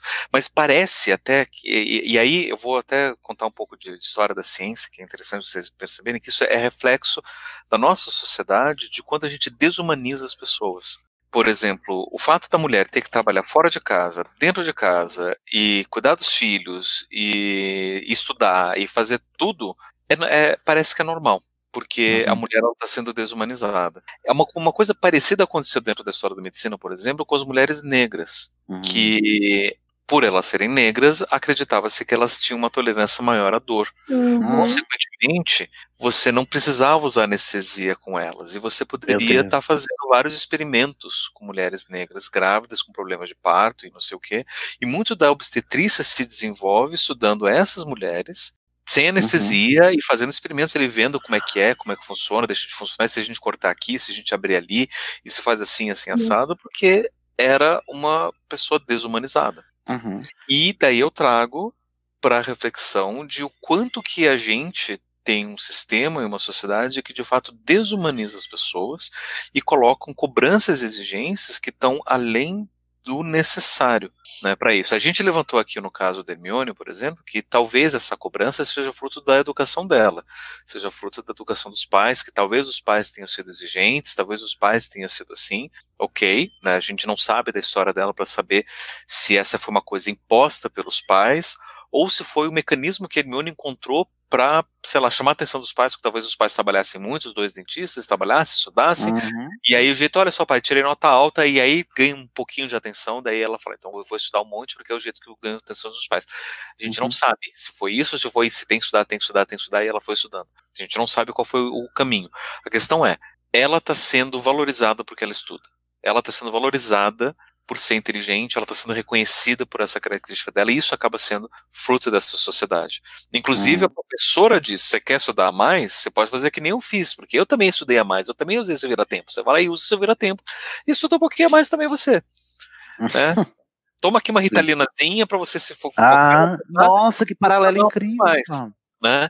Então, a gente a gente é, é uma questão de, de, de, de pensar né? o quanto que toda essa cobrança é fruto dessa sociedade que desumaniza a gente. E né? exige um desempenho sobre-humano, né? Exatamente. Daí o quanto que a Hermione também não está vivendo essa, essa desumanização dela ali. Sim.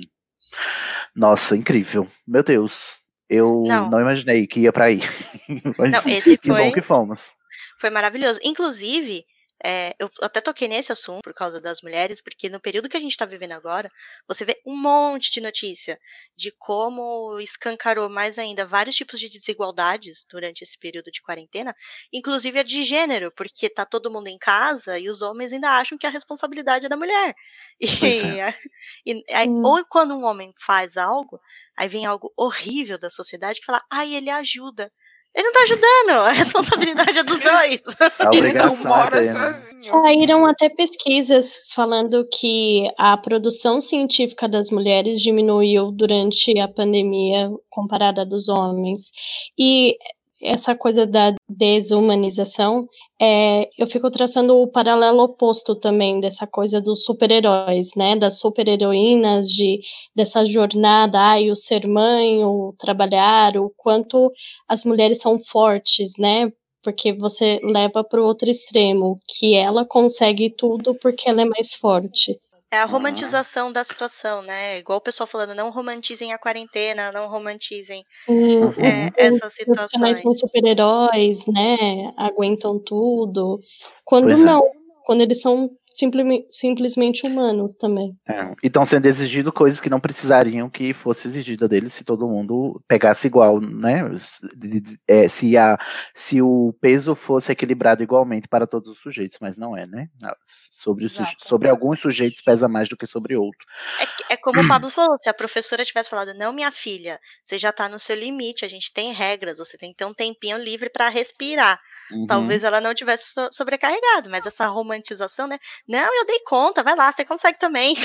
Faz mais. a, gente, a, gente, vê o pico aqui em, em Prisioneiro de Azkaban, mas ao longo dos outros livros também ela vai carregar ainda sobre si essa essa responsabilidade de não decepcionar ninguém, né? No quarto livro ela se, se empenha muito em ajudar o Harry, né, a fazer a, acontecer e tá bom. Alguns diriam, eu também digo, né, que ela ela tá tendo que salvar o Harry, o rabo do Harry todo o livro, né? E, e é, é um, um, reflexo dessa cultura aí que sobrecarrega certas pessoas e outras não, né? Sem falar que, enfim, né, é, é, se a pergunta é ao longo do, dos sete anos se ela teve incidentes marcantes no Incidentes set, marcantes. É. Se a pergunta é isso, ao longo dos sete livros, assim, todo ano ela teve um negócio que marcava ela. É, seja por força externa, seja porque ela mesmo é, causava, porque a Hermione também ela é uma agente ativa das coisas, ela não é reativa. É, isso a gente vê muito quando ela vai criar o, o Fale, né? O, o, quando ela começa a, a o seu ativismo. E no começo ela começa é, troncha e tal, só lá no sétimo livro ela, ela, é que ela vai aprender o que é que significa ser ativista, né, e tal, e dar a, a voz a, a pessoas, a, a, sujeitos menos privilegiados e tal. É, no, no começo ela está querendo falar por eles porque ela tem muito essa necessidade de fazer as coisas e fazer as coisas pelas pessoas. E na, no ativismo isso não funciona, né? Você, não, você tem que dar espaço para que os sujeitos é, subalternizados façam, né, e não fazer por eles, porque isso acaba sendo outro tipo de opressão. Então acho que a gente vai falar sobre esse complexo também de salvadora branca, né, que a Hermione ah. encarna, né, também na, na, no seu ativismo aí com os elfos e tal. Mas ao longo dos sete livros, ela, todo ano ela tá assim, enfiando numa enrascada maior. Né? Na verdade, só aumenta de tamanho, né? Porque Sim. é, um é. fato. Culminando no casamento. que é o maior, o maior trauma. É o maior desafio, verdade. Concordei, Fernanda. Pois passamos adiante, Paulo.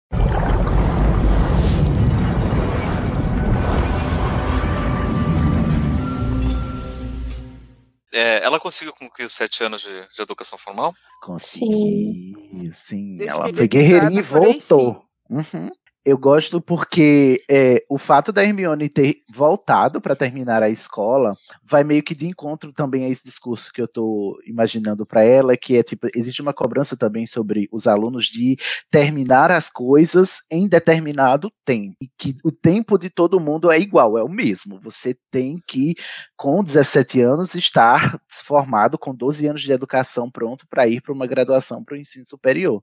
E a Hermione quebra isso no futuro porque ela ela para a escola porque ela tem um negócio mais importante para cuidar.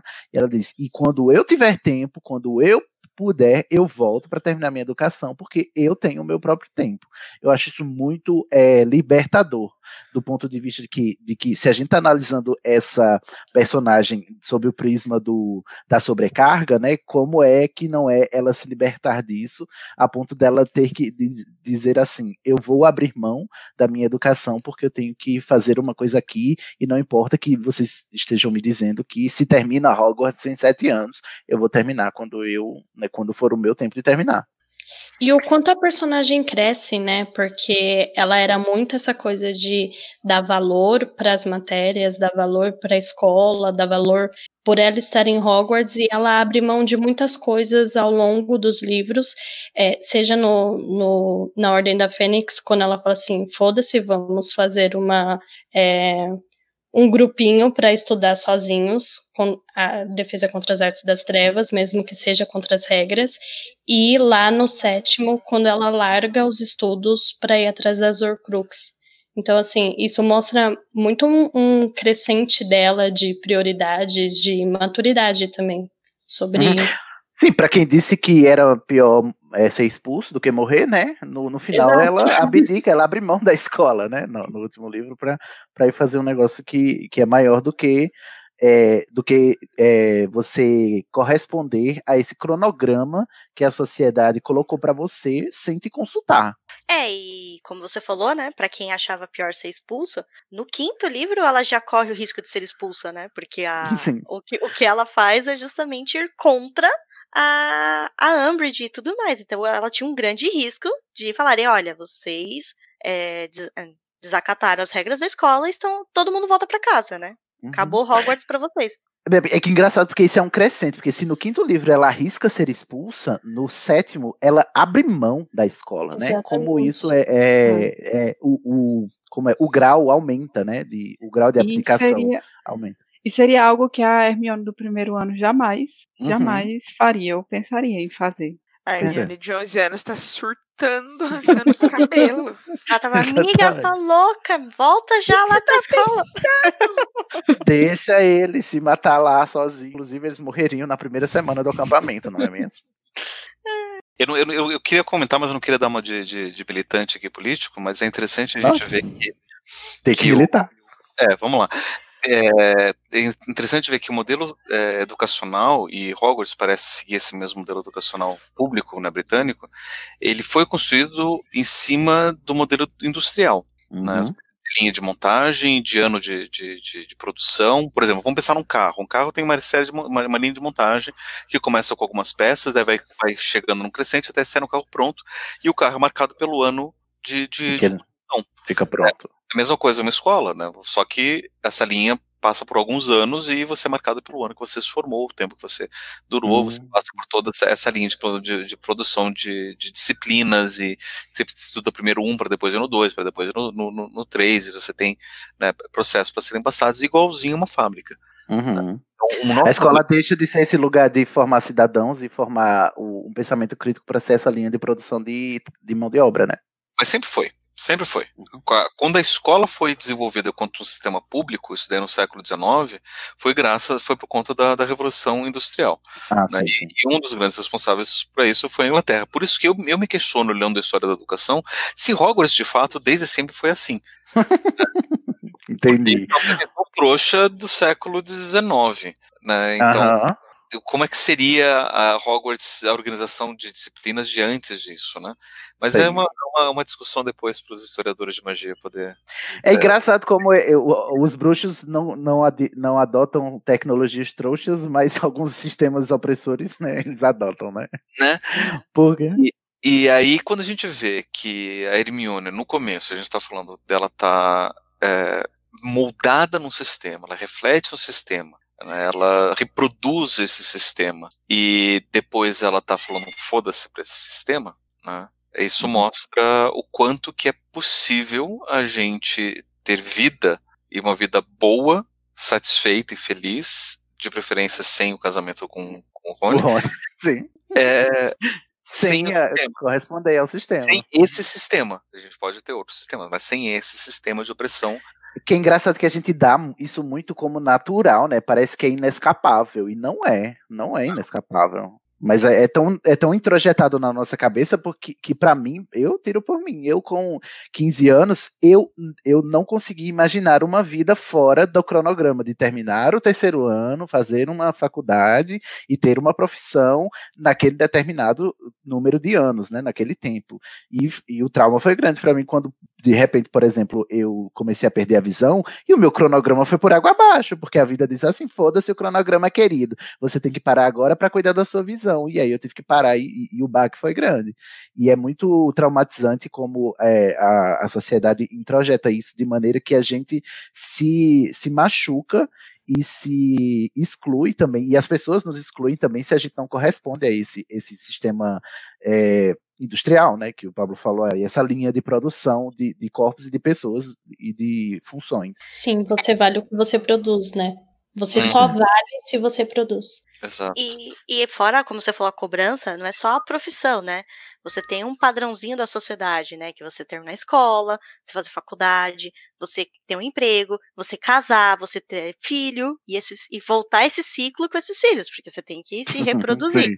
então, quando você quebra isso também, já é um, um impacto, né? Que a sociedade Nossa, já é te olha libertador. de cara É Mas é libertador. Se você aí tá nos ouvindo, é jovenzinho ainda, e tá muito chocado com isso que a gente tá falando, é, é, acredite, existe vida fora, fora dessa sociedade que disseram para você que não, que não tem outra opção. Fora dessa sociedade que fala que você tem que trabalhar que nem um maluco, porque é normal uhum. você trabalhar 48 horas seguidas, sabe? Você, porque você ganha uma mesa de pimbolim no, serviço. e um café de, de cápsula, né? Um mocatinho. É, e um café de cápsula, porque é caro a cápsulazinha. Ai, Não, tem vida fora disso, tá? Sai daí, você vai morrer. Trabalha enquanto eles dormem, né? Ai, que ódio. Ai, gente, o ranço. Eu, é, eu tenho muito ranço. Enquanto eles trabalham. Pois é. Lute para você dormir enquanto trabalham. Ou para todo mundo dormir, porque dormir é ótimo, gente. Que ninguém tá trabalhando. É, exatamente. Enfim, Paulo, vamos a seguinte. Adiante, então, que a gente é, ainda nem falou da vida pessoal da Hermione. Falar em trabalho, ela tinha planos profissionais depois da, da, da graduação? Eu nunca soube. Tinha. Eu, ela tinha. Eu nunca vi ela mencionando. Não lembro, na verdade. Eu, eu tenho, tenho uma fala dela no sétimo livro, quando ela tá lá com o ministro da magia, lendo o. o como chama, gente? O, aquele negócio que as pessoas escrevem depois que, antes de morrer. Depois que morre, ninguém escreve nada. É Chico Xavier, né? É, psicografia. Não, o testamento da Moldor, aí ela, ela argumenta com isso, né? Não é porque você não podia fazer isso, porque de acordo com a lei não sei o que, não sei o que, não sei o que. Ele disse, ah, você já pensou em ser, é, em trabalhar nas, nas leis da magia? Ela disse, não, porque eu tenho pretensão de ser algo útil para a sociedade. Tipo assim.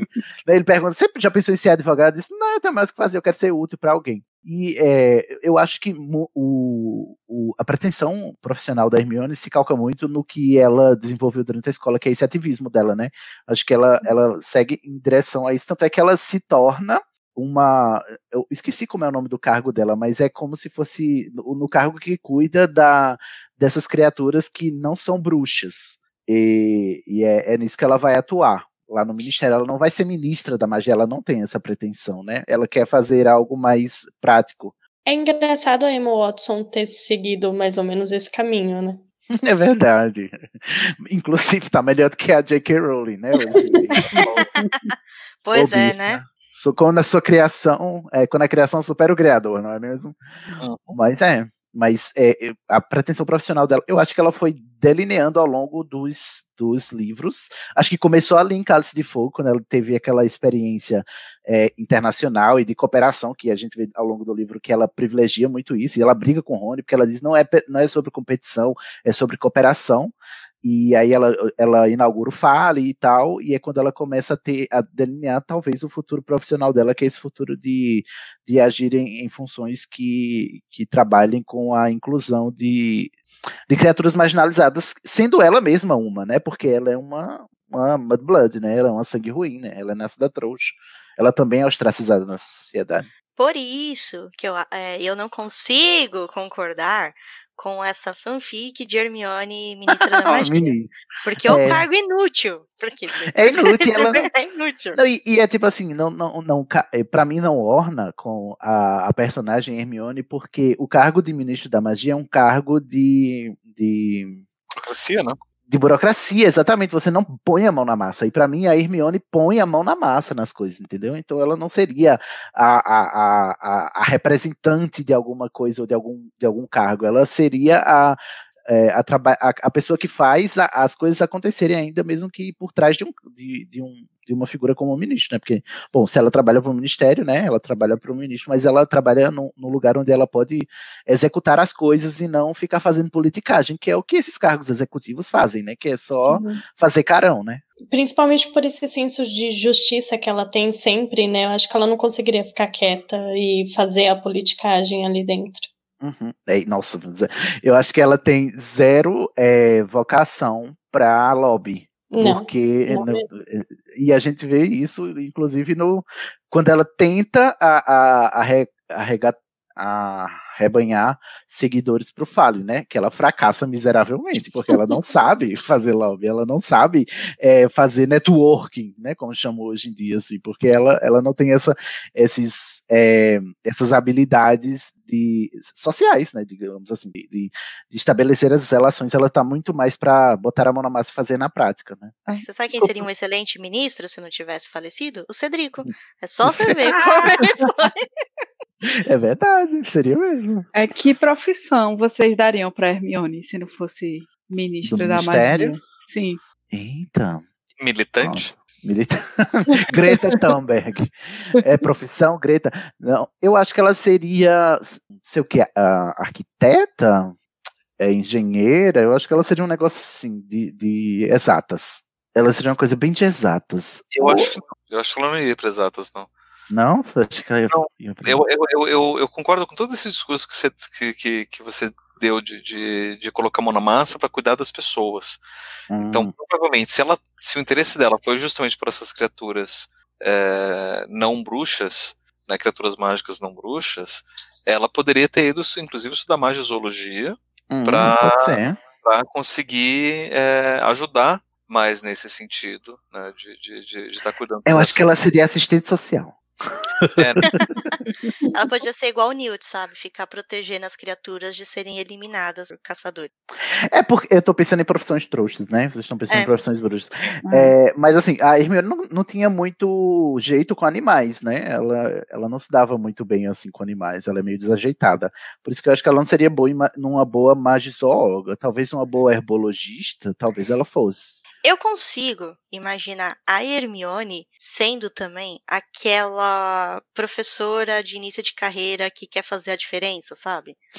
é idealista, quer, né? A idealista que chega e fala: Eu vou mudar essas cabecinhas desde o começo e vou transformar em seres humanos melhores. Nossa, eles tem uma amiga, que, uma amiga professora que é exatamente assim. Ela quebra a cara todo ano e ela não consegue não ser assim. É incrível. É, então, eu acho que isso também seria mais a, também seria muito o jeito da Hermione, sabe? Porque seriam ela uh, por esse raciocínio, nossa, são várias vidas que eu vou estar influenciando com, com as minhas palavras. Uhum. E tem muito tem muito professor que é assim. Eu tenho dó deles, porque eu falo, todo ano eles vão quebrar a cara. Sim, é a única coisa. A Hermione de professora, sua professora, como deve ser difícil. Bom, sabe quem pensou? O Jack Thorne, mas foi uma merda. pra mim, se ela fosse professora, ela não seria aquela professora amargurada que tem criança amaldiçoada. Ela seria uma professora super ótima. E você ia adorar a aula que você ia esperar mais na semana, era a aula de Hermione. E ela daria aula de quê? Ela daria aula de transfiguração, que é a disciplina mais difícil. É, eu acho que se ela fosse dar aula seria de transfiguração. Eu imagino a Hermione com aquela empolgação que você vê nos livros, quando o Flitwick vai falar da matéria dele, sabe? Que ele tá ah, todo animado. Sim, muito sim. é, é a Hermione, talvez, eu, é, talvez a gente esteja idealizando ela um pouco, né? Mas eu, eu acho que se ela fosse professora, ela seria uma, uma mistura de Minerva com Flitwick, entendeu? De tipo assim, ser empolgada com o que ela tá mostrando, porque ela, afinal de contas, nasceu trouxa e tem a magia desse deslumbramento, mas ela também tem esse rigor e essa é, rigidez da Minerva de fazer tudo certinho e de cumprir a risca e tal. Ai, seria o melhor de dois mundos, como diria Miley Cyrus. Bom, isso daí a gente já tá falando da experiência escolar, né, dela. Uhum. É, como que era a relação dela com os professores? Quais eram os favoritos, de qual que não gostava? Bom, a favorita era a Minerva, sem, sem dúvida. Não tenho, Claro. Até porque. E, a Mine- e ela era a favorita da Minerva também, porque ela, a Minerva não dá um vira-tempo a alguém à toa, não é mesmo? Exatamente. A Minerva, a gente sabe que ela só favoreceu o Harry por causa do vício dela em apostas. senão- Mas a Hermione é porque ela mereceu, né? Mas assim, relação. Ela é, fora o Snape, que era um abusador, ela não, ela tinha relações ótimas com todo mundo, né? Com todos os Ela não gostou.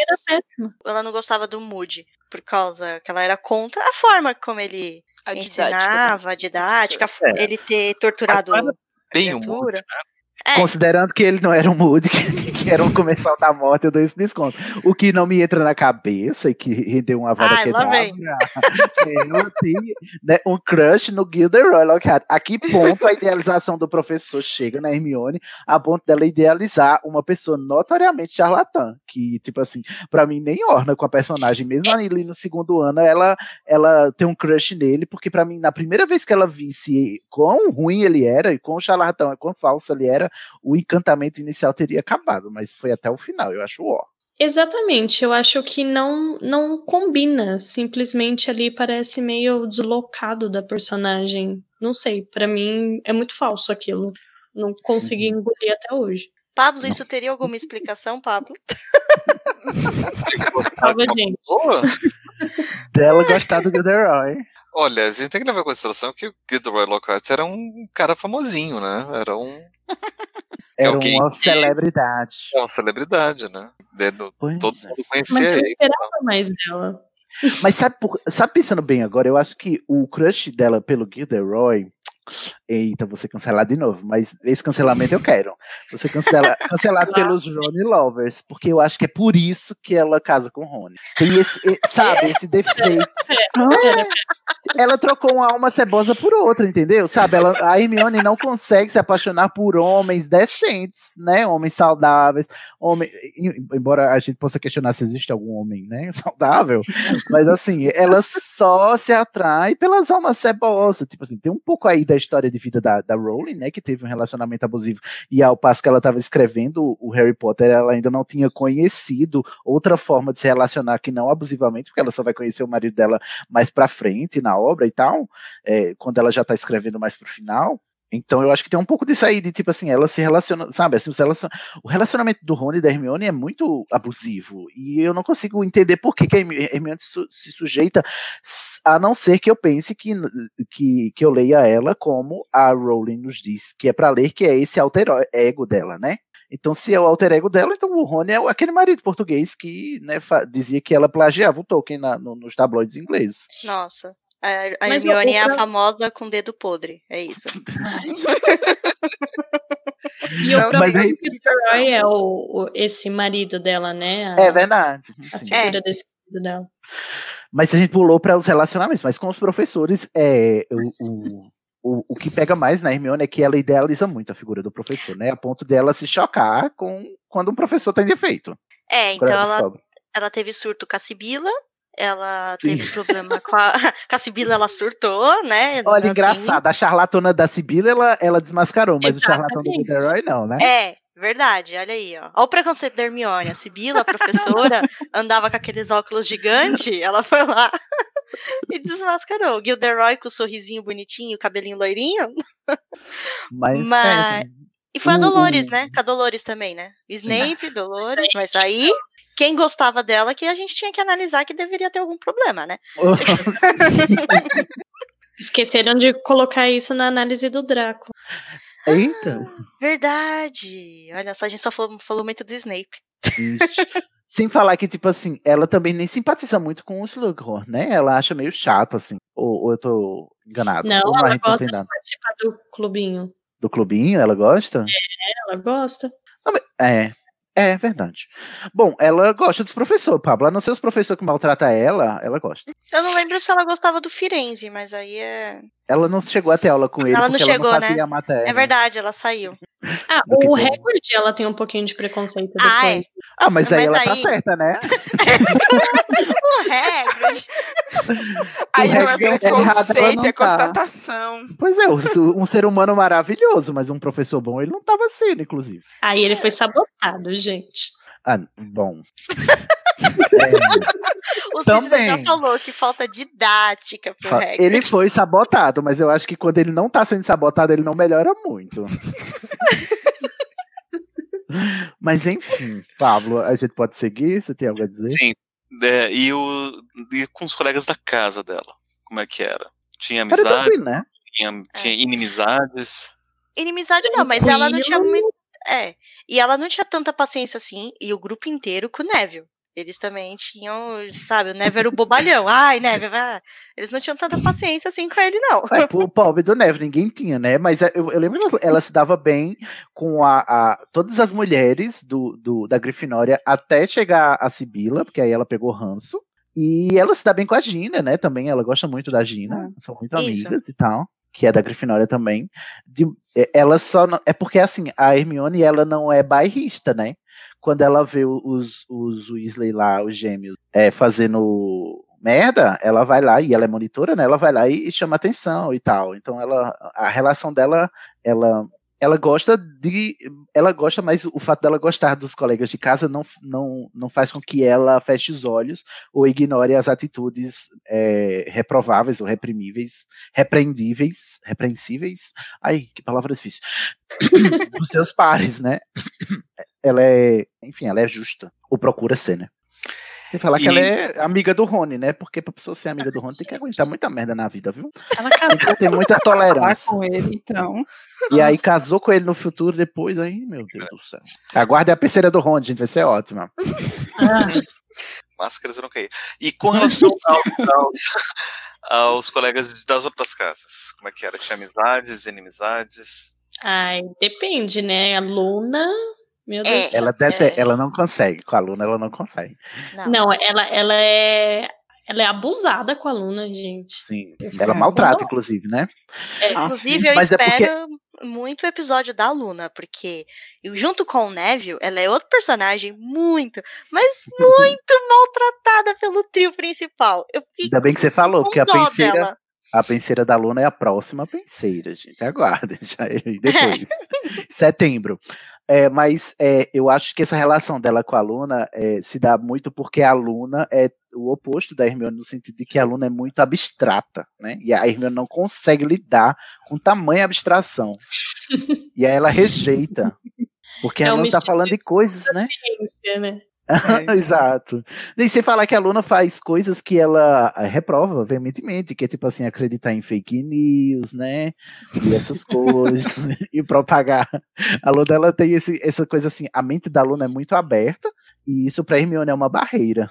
É. E quanto a Sonserina, no livro, né? Sonserinos que estão ouvindo, não me cancelem, mas no livro, a, a Hermione não gostar da Sonserina é totalmente compreensível, porque Sim. ninguém mais gostava da Sonserina. Sem falar que a Sonserina sendo uma casa de puros sangues, né? Ela que sofreu preconceito aí com eles, inclusive o Draco chamando ela de, de sangue ruim. É, não tinha como ela se relacionar com ninguém dali, né? Deixa eu aproveitar e, e fazer uma observação interessante sobre isso, com relação a Sonserina e com relação a Hermione, inclusive, né, do, do episódio do, do, do Trasgo, que né, entra lá um professor gritando Trasgos nas, na- nas masmorras. e o, o, o Dumbledore, né, avisa, né, então, por favor, monitores levem os, os alunos de volta às suas, aos, seus, aos seus salões comunais. E o salão comunal da Sonserina é onde? Nas masmorras. Então, né, a gente já começa a ver que o preconceito contra a Sonserina começa no botão. Adora uma armadilha. É uma cilada. É verdade, o Dumbledore devia ter deixado todo mundo ficar ali, né? Onde tava. Se tava na masmorra, o lugar mais seguro era o salão principal. É, Né? porque até essa locomoção dos alunos poderia ser perigosa, né? O correto seria, fica todo mundo aqui, alguns professores cuidam dos alunos e os demais, vamos lá, né? Eu amo quando a gente descobre o, o Dumble Troll. Eu amo quando gente descobre que ele tá trollando, na verdade. A, a Rowling errou um negocinho, aí fez o Dumbledore ser um troll. Mas é. Bom, e com a Lufa Lufa, é, eu, eu acho que no. Tem, tem algumas relações, mas não, não muito profundas, né? No, no segundo livro, a Lufa Lufa tá contra o Harry, então ela a- acaba nem se envolvendo. Aí depois tem a Armada, que, bom, nada de muito profundo também, mas também não tem rivalidade, né?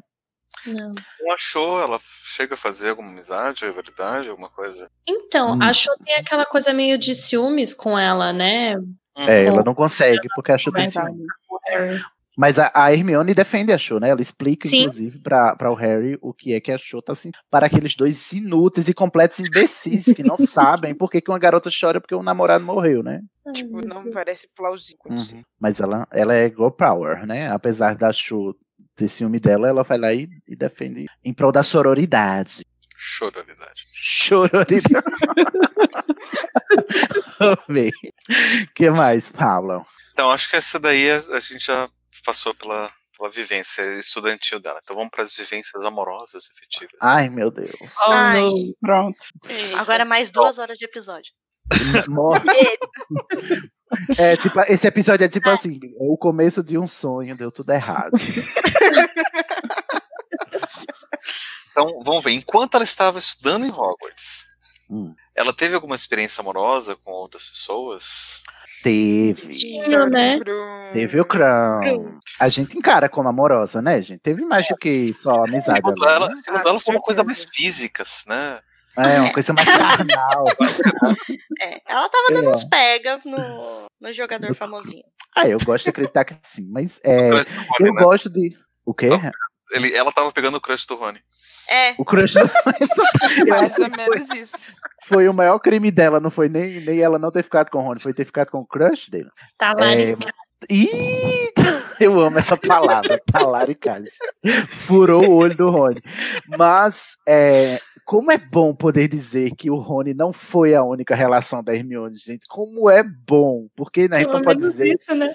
A gente não pode dizer isso do Harry, porque o Harry só teve uma pessoa. Ah, não, da, da show, Não, né? Mas a show a gente ignora. é, teve a show. Mas assim, é, o fato da, da Hermione ser uma, uma mulher. Assim, as mulheres, de, de modo geral, elas têm, têm mais de um relacionamento, né? A, a própria Gina. E, tipo assim, eu fico muito aliviado de saber que o Ron não foi a primeira é, experiência amorosa romântica da Hermione, graças a Deus. A Porque Gina, ela tá, né? A Gina, inclusive, no meu cânone, passou o rodo geral lá nos meninos, e aí só depois que ela foi ficar com o traje do Harry. Porque assim, o Harry é legal, mas não serve pra Gina, Não. gente. Isso aí, isso aí é cânone, tá no livro. Ela É. passou geral e só ficou no final. Que é o mais lógico, né? Porque aquele monte de adolescente confinado num castelo. Pois não, é. não, não há condição, não. É. Vocês acham que o Field sem, tava lá. sem supervisão. Você acha que num lugar onde tem magia o Field tava lá por acaso pra limpar o chão? Não, ele tava lá pra ficar separando aluno que tava se pegando nos corredores. Mas é, Hermione, Depois. como é? Paulo? Pra limpar o chão depois. Ih, o. Ai, justiça para o Field. É, mas, enfim, na escola ela teve essa, essa, esse relacionamento com o Krum. E depois, né, no sexto livro, as cenas lamentáveis dela sofrendo com dor de cotovelo do Rony, porque o Rony é lixo. É um boy lixo, Chernobyl. E a Hermione tava sofrendo com isso. Ah, e olha que ainda no livro, quando eles finalmente se beijam, ainda é melhor do que no filme, né? Porque no filme transforma naquela água nojenta que ela dá beijo nele, depois é de estarem banhados naquela água de esgoto. Aham, Mas é importante perceber que é é a relação afetiva, amorosa, né, romântica, o namoro do, do, Rony- do Rony e da Hermione, ele só começa a se delinear de verdade durante o sétimo livro, né, durante a- as, as, as incursões dele, né, a- em busca das Horcruxes, que é quando eles se veem os dois vulneráveis e tal. Tanto é que o primeiro beijo deles é só lá em Hogwarts, depois que eles já pegaram as Horcruxes tudo. Mas é, é, ela- ela- eles não tiveram relacionamento, era só essa, é, sabe, essa, não, não trepa nem sai de cima, essa, esse eterno fica em cima da moita, não, não, não sai da moita. E aí tem essas cenas lamentáveis do Rony e da Lila, que me fazem querer gorfar, porque a Hermione tá sofrendo Poxa, você não gosta de Panju? Eu tava, eu tava me atendo apenas às sete livros, aí se piorou muito. Ah, e antes que, né, vamos frisar, a Hermione e o Harry não tinha Não. nenhum. Pelo amor de Deus, Ai, gente. gente. É, Por mais que a Warner teja- te- tenha tentado. Não, aquela cena não é de, de romance, é uma cena amor, de, de companheirismo. Mas é.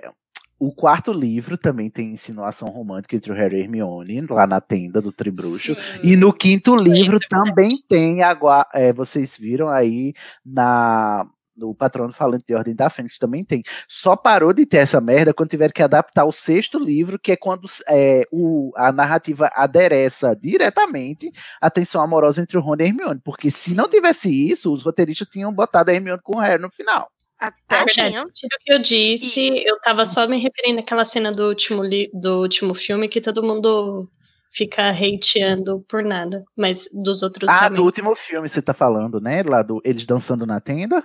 Isso.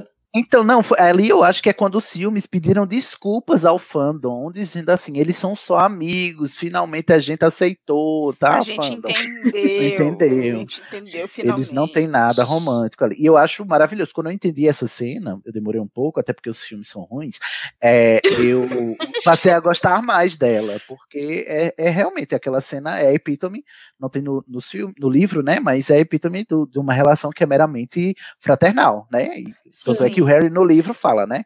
Ela é como irmã pra mim. Na verdade, é bem importante olhar pro. Porque no livro você consegue até acompanhar que existe muito ódio, né? Tipo, esse, esse ranço, essa briga, mas também você consegue entender quando aquele aquele rancinho, aquela implicância começa a virar interesse entre Hermione e o Rony, eu digo.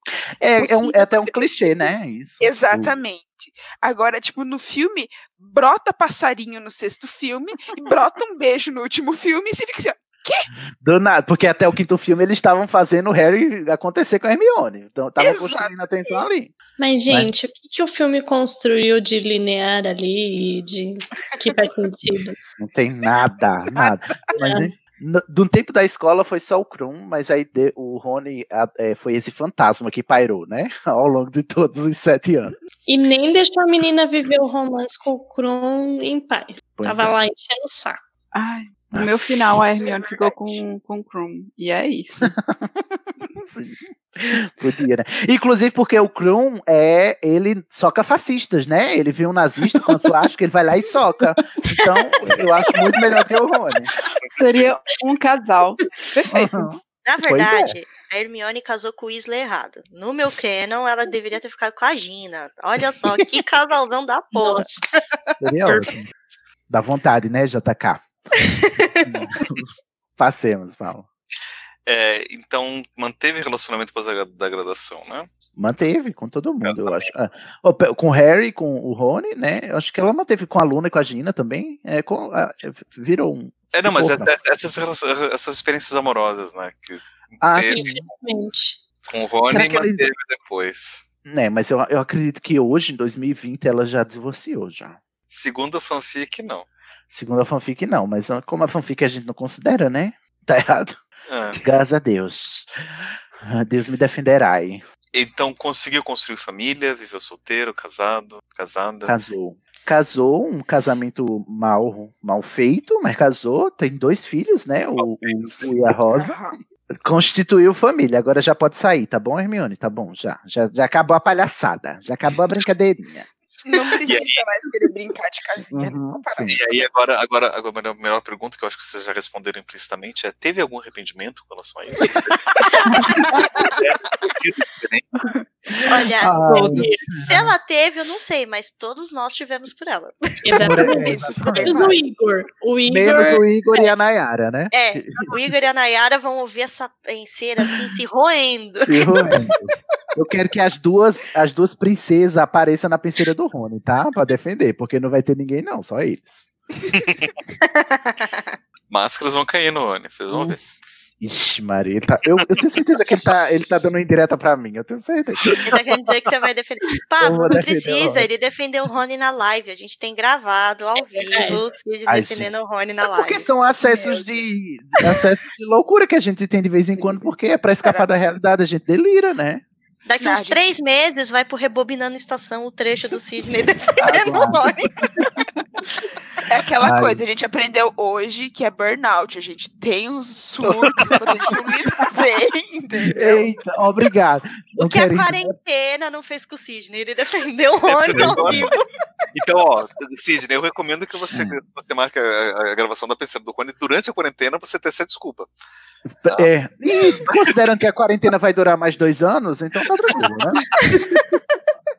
Porque a gente tá. Hoje a gente tá gravando em meados de maio, a gente tá dois meses esperando começar a quarentena. Quando ela começar, vai ser top. Então vamos lá. Então, Enfim. vamos, vamos para o próximo ponto aqui. Hum. É, experiências profissionais. A gente já falou bastante sobre isso quando a gente estava falando dos projetos profissionais, né? Até mesmo porque o livro não conta muito, né? Mas vamos só, só recapitular os pontos. Depois da graduação, os trabalhos ou experiências profissionais canônicas, né? Sem considerar fanfic. É, Não diz. Caçadora de Horcrux. Não, diz sim. Diz que é, no final, depois que ela voltou. Ah, não. É? Não, não profissional. lembrando. é profissional canônico, é que ela foi trabalhar nesse setor do ministério sobre No setor dos aurores. a né? regulamentação, acho que lá de, das criaturas mágicas, né? Não, mas não tem um. A Hermione também não estava lá com. Porque quando, quando mataram o Lorde das Trevas, o Ministério da Magia eh, chamou o, o trio cons- dar uma consultoria lá, ficar um tempão lá fazendo, né, dando pinta e tal, e o, o Rony.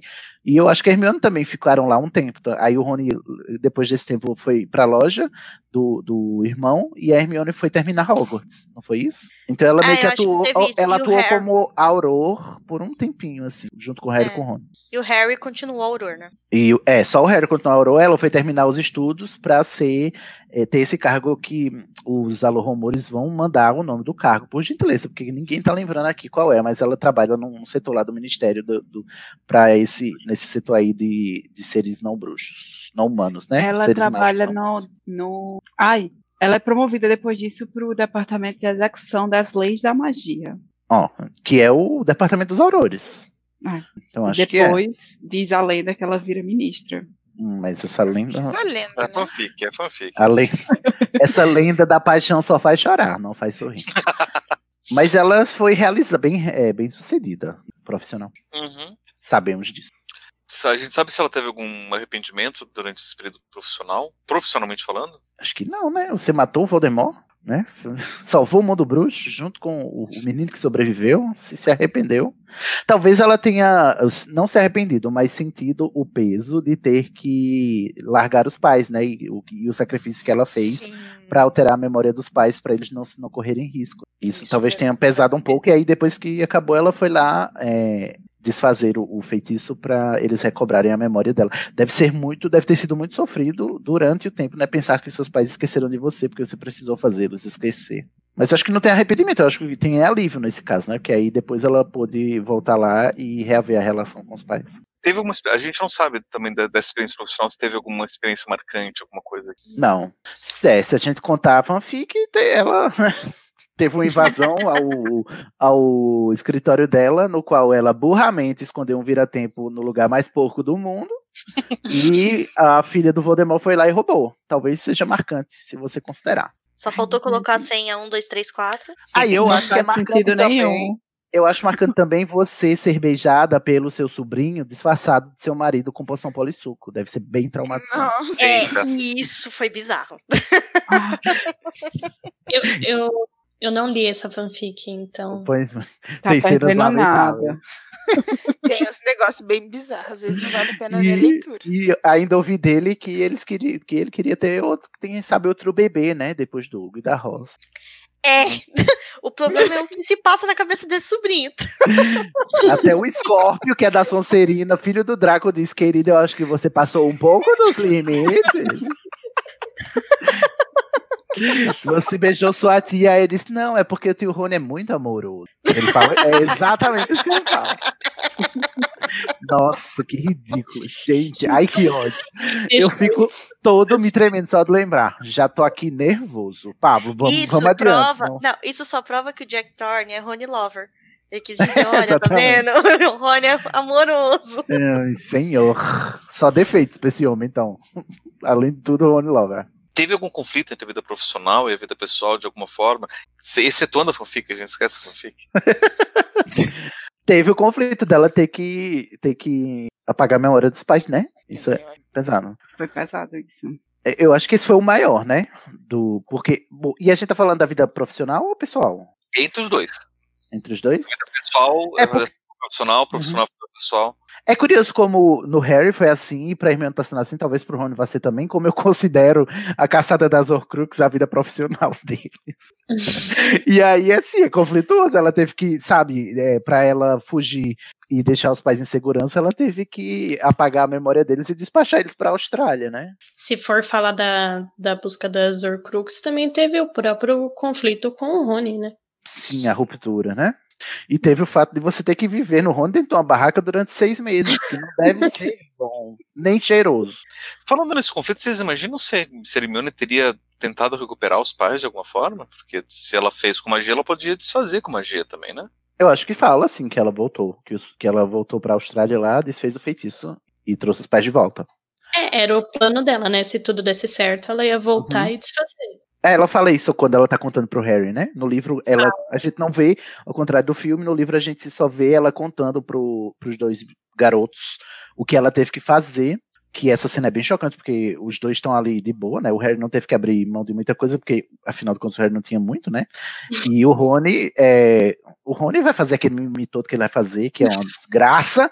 E a Hermione a gente percebe que é a que, fe- que, é a que teve que abdicar de mais coisas, né? É, e a Hermione, é engraçado você ver esse paralelo dela, porque assim, ela abriu mão da única coisa que o Harry sempre quis na vida, que era ter uma Hum, família. Que o sim. Harry não teve uma família. E ela tinha uma e abriu mão pra salvar o, o mundo, né? Sem saber se ela ia conseguir voltar e reverter e tudo mais.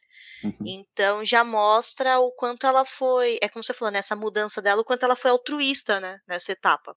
E quanto ela se entregou à, à missão, a, a esse ponto. Porque ela podia ter muito bem ficado lá na vida de trouxa dela, que estava segura, né? Porque ninguém ia atrás dos trouxas, né? É, então falar, ah, eu vou ficar aqui porque eu garanto a segurança deles, né? Por exemplo. É, eu isso foi bem pesado. Mas quan- quando ela tá contando isso, ela fala: ah, se tudo der certo, eu, eu vou lá e, e reverto a coisa. Eu, eu gosto de imaginar que ela botou o, o, o bichinho com eles, né? Porque o bichinho sumiu, né? Foi- morreu ou foi pra Record o bichinho Desapareceu. depois de Azkaban?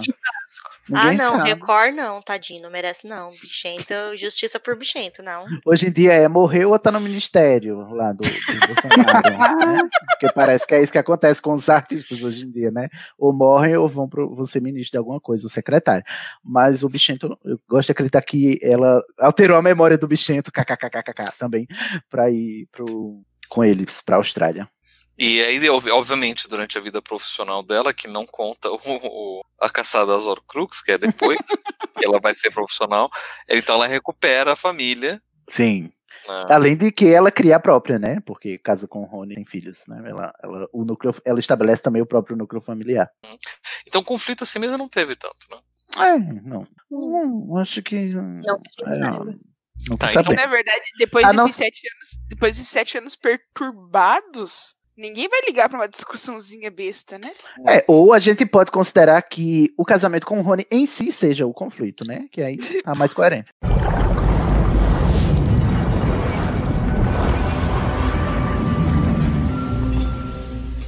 Então, vamos ver aqui. O último ponto, visão de mundo. Isso daqui é bem fácil, né? Qual que é o status de sangue mágico dela?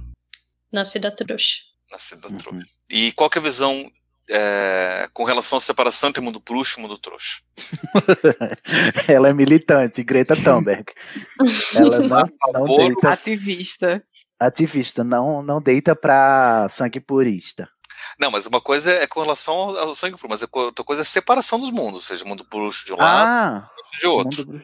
Ou se pode misturar, pode conviver, não tem problema. Eu acho que pra ela pode, né? A gente. Porque ela tem que misturar, né? Eu acho que seria apenas É. coerente, que ela acredita que ela acha que deva misturar.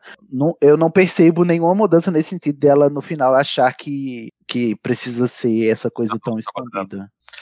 Então, e a relação é, qual a posição política com relação ao status de sangue em relação aos trouxas? Né? E Ah, se já sofreu por conta disso? Aí sim que ela é a Greta. Gretíssima e. Ou a Malala, né? Também podemos comparar. Será? Podemos? Não, né? Porque ela é branca. É, a Hermione, no caso, né? Não a Malala. É o. Como é? Pe- Perdão, Paulo, eu me perdi. A Malala me deixa consternado. Qual a posição política, em política. relação ao status de sangue? A posição política é esquerda reformista. Só não é revolucionária porque o único revolucionário é o Dobby. Inclusive, tem a arte dele com a boininha do Tigre, que é a coisa mais linda desse mundo. Vai lá no Twitter da, da Casa Elefante, veja, gente, a boininha, o Dobby com a boina do Tia. Mas ela é dessa, desse, desse povo aí que acha que não tem nada a ver. Tá. E ela já sofreu por conta disso? Sim. Sim.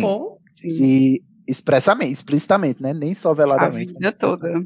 É, inclusive foi chamada de sangue ruim. E qual que é a visão dela com relação ao resto do mundo bruxo? Qual que é a opinião dela do resto do mundo bruxo? É, só que um fascista. e, né, e tem bruxo ruim, tem bruxo bom. Vamos tirar os ruins do poder. Eu acho que também entra a questão da causa dela com os elfos domésticos. Eita, domésticos nessa questão, né? Mas é, é verdade, essa posição política também de ela ser é, para minorias representativas, né? O, é, encarnadas aí na figura dos, dos, seres mágicos que não são humanos, né? Os elfos, os centauros, os doentes. Eu acho que ela. Eu diria que ela é contra a soberania bruxa, né? Sim, É. também. A Hermione, ela, é o, ela não é tradicionalista, né? Ela não gosta desse mundo bruxo e que se ampara de que ai, as coisas são assim porque é tradição, né? Sempre foi assim, não tem por que, por que mudar, né? Ela tem uma visão Uhum. bem diferente. Progressista. Progressista. Eu acho. Será? Não E sei. qual que é a visão dela sobre o mundo trouxa? Minha casa, minha vida. É, ela é trouxa, né? Então ela é a, a favor. Mas, é, Mas não, não- temos a ne- gente não tem muita base, né, pra, pra responder o que, que ela acha do mundo trouxa. Eu não vejo ela falando muita coisa criticamente sobre o mundo trouxa. É, mas eu também não vejo ela falando mal. Eu, e também ela não vejo ela enfadada com isso, porque quando, por exemplo, às vezes ela, ela manda uma carta pro Harry e diz: Ah, eu tô passando férias na França com meus pais, tá ótimo, entendeu? Tipo assim, ela não, não parece também ter essa. essa ave- é, desenvolver certa aversão, porque no Bru do Bruxo é mais legal. Não, eu acho que ela convive bem com os dois. Com os Ela dois não é igual o Harry, né? Que era, tinha, vivia o inferno quando tava Sim. no mundo trouxa. Então detestava qualquer menção a esse, a esse, né? Preferindo tudo bruxo. Mesmo correndo risco de ser morto pelo Lorde das Trevas, né? Uhum. A cada fucking livro. É, ela, eu acho que ela concilia melhor do que o Harry, porque ela não tem essa experiência traumática que o Harry teve de não ser acolhido no mundo trouxa, né? O Harry só tem, só tem lembrança ruim, a Hermione não. Ela viveu uma vida feliz e contente com seus pais até os 11 anos e não tem motivos pra querer romper com o mundo trouxa. Bom, as perguntas básicas são essas, né? Agora um pouquinho de discussão que a gente pode pensar. Como que a infância dela vai influenciar as escolhas futuras? A gente vê isso nela? Foi o que a gente mencionou com o Trasgo, vocês acham? Da cobrança, né, dos pais dela sobre ela, que fez ela se cobrar, então acho que influencia na vida toda dela, essa parte dela se, se cobrar muito. Porque a parte dela se cobrar muito é até no último livro ela tá se cobrando muito. Uhum, Ela tá preparada a todo momento, né? Inclusive, é o que salva eles, ela, ela tem essa paranoia, meio que essa paranoia. É, inclusive a principal causa dela, né, que essa luta pelo, pelos elfos, depois pelas criaturas, ela teve o contato com o Dobby e o sofrimento que o Dobby passava logo no segundo livro, né? Ela tava com 12 anos. Uhum. Então, isso já causou uma certa, já foi causando uma revolta nela, tanto que a atitude dela com o monstro é totalmente diferente da dos meninos. Uhum. Ela já, ela não teve um momento que ela tratou mal o monstro e depois voltou atrás, né? Então ela desde nova já foi vendo, por ter sofrido também essa diferenciação, né? Por ter sofrido esse, esse, essa perseguição, esse preconceito, eu acho que ela já olhou com, isso já foi criando nela desde pequenininha, né? Essa vontade de lutar pelas minorias. Teve algum trauma no passado que definiu as ações futuras? Hum, o trauma a gente falou do trasgo, né? A gente é, explorou essa temática do trauma. Será que o. Mas assim, o, tra o trasgo em si não foi traumático porque não teve nada que perseguiu. Ela não teve nenhum medo de, de trasgo, ela não. Não, foi mas ali foi um ponto. Então, mas foi foi um ponto de virada. Foi um ponto de virada, mas é uma- um ponto narrativo, né, de virada, onde ela acaba ganhando uma, novas amizades. Mas assim, o trasgo em si não foi trauma. Ah, eu acho. Hum, então, Fico pensando abusos. se aquela tortura da Bellatrix com ela no, Hum. no- em Relíquias não foi traumático. Eu acho que foi ba- bastante, É. né? Foi bem pesado. É, para todos os efeitos, o, o trio ele deve sofrer desse, dessa neurose de guerra que, que, o, trauma, que o, o trauma falou. essa neurose de guerra que o Pablo mencionou, que hoje chama de transtorno pós-traumático, né? Estresse pós-traumático. Porque, para todos os efeitos, eles, eles lutaram uma guerra, né? E a Hermione foi, foi prisioneira de guerra e torturada de guerra também, né? Sim. Ela deve carregar isso.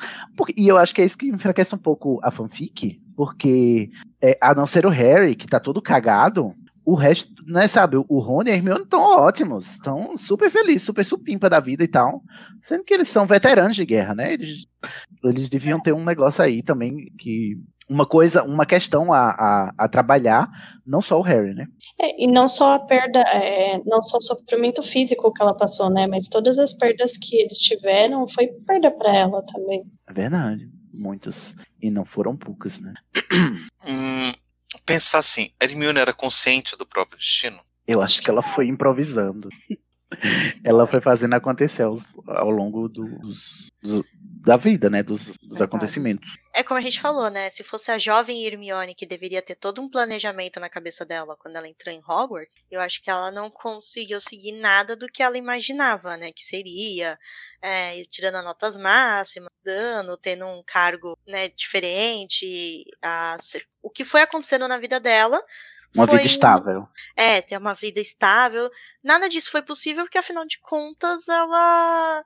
Ela não tinha o controle da, do que ocorria com ela, sendo. É, porque assim, se toda vez o Voldemort tava plan- pla- planejando alguma coisa, ou então os servos dele planejando alguma coisa, ela não tinha um controle de quando ele ia atacar, o que, que- qual era a próxima manobra dele, então eu acho que dessa parte é que no Cid falou, ela foi improvisando, conforme acontecia, ela ia decidindo o que fazer.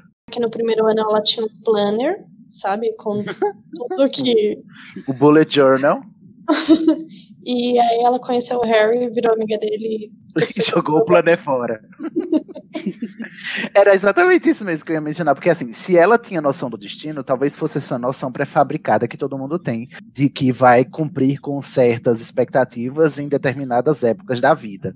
E e isso ela teve que é, aprender a se desapegar, e a gente vê que ela se desapega no, no sétimo ano quando ela escolhe não ir para a escola, né? Então, se ela, ela talvez não fosse é, esclarecida sobre o próprio destino, do ponto de vista existencial da coisa, mas do ponto de vista prático, fático e social, ela tinha muito bem planejado o que ela queria fazer e a vida tratou de desmanchar isso, porque a vida faz isso com todo mundo, na verdade, né?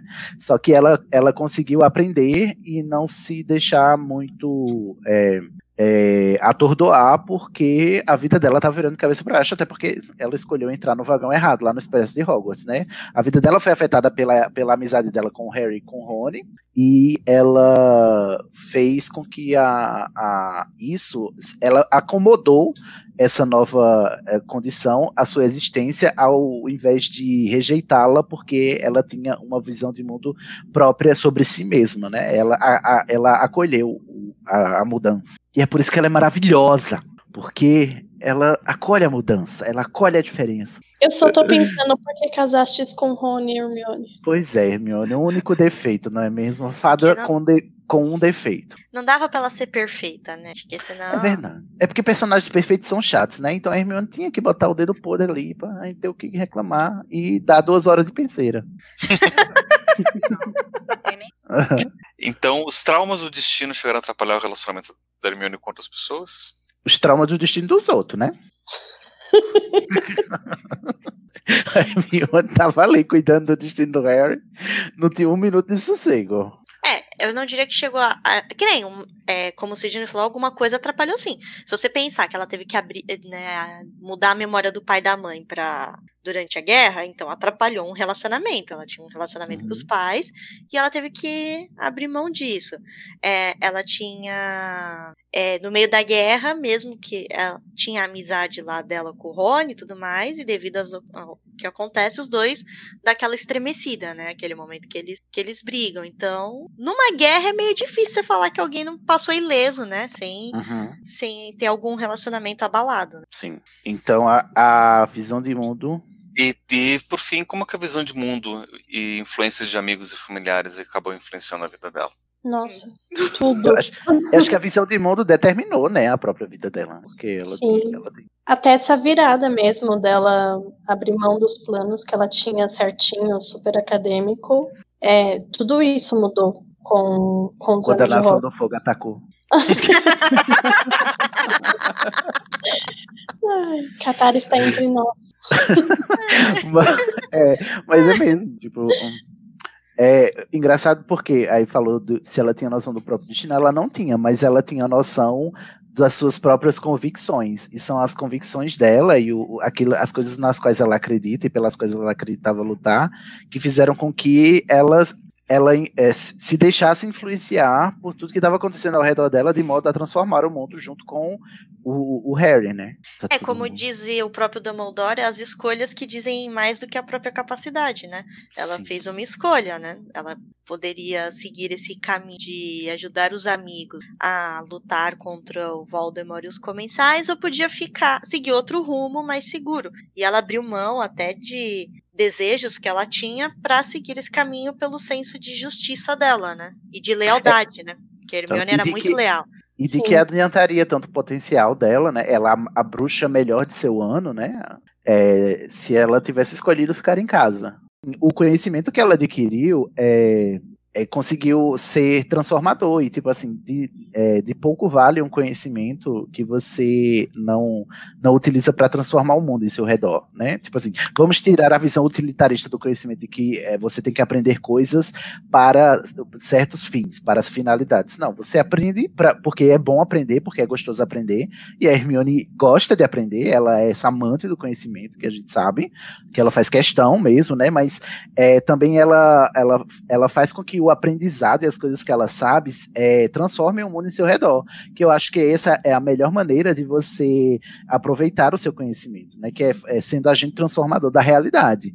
Não para, sabe, não, não aprender para você conseguir é, é, é, ter uma função numa engrenagem, mas porque o que você aprendeu vai servir para que outras pessoas aprendam e para transformar o mundo e as vivências das outras pessoas em seu redor. Então, se ela não tivesse colocado, escolhido, né, utilizar tudo que ela aprendeu ou aproveitar tudo que ela aprendeu para essa finalidade, talvez é, o, a, o- a personalidade dela, fosse completamente outra, né? E a gente também não tivesse enaltecendo tanto ela como a gente enaltece, porque é muito desagradável você perceber, principalmente para mim, assim, acho que ao longo da minha vida é muito desagradável quando eu percebo que uma pessoa é muito inteligente, mas ela é muito egoísta com seu conhecimento e ela não gosta de dividir, não gosta de compartilhar, ela não gosta de, de, de vivenciar esse conhecimento com os outros. E, e a Hermione não, não é assim, né? Ela não, ela não guarda o conhecimento para si.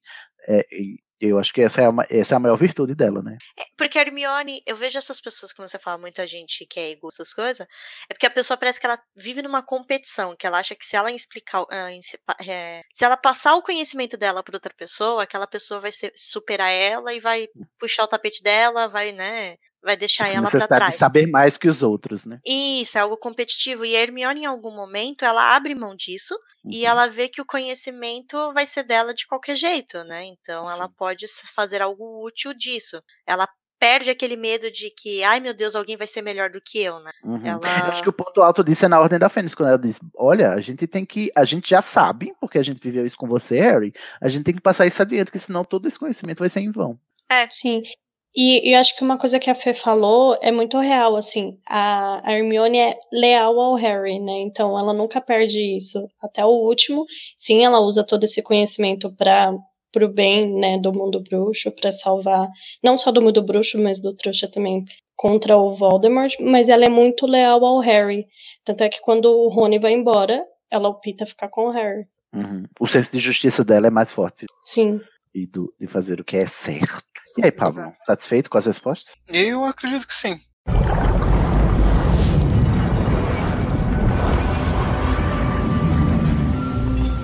Então, ó, terminamos aqui o questionário, né? O prontuário. E diante de tantas informações, queridos, prezados Rumores que cá estão gravando conosco, o que é que a gente tira, né? Qual é o parecer final que vocês dão sobre ela, a inabalável, a primeira de seu nome, quebradora de correntes, domadora de dragões, Hermione Granger. Começa você, Fernanda. Então, a Hermione, nossa fada sensata, justiceira maravilhosa. É, o que eu vejo da Hermione é que ela é um personagem complexo.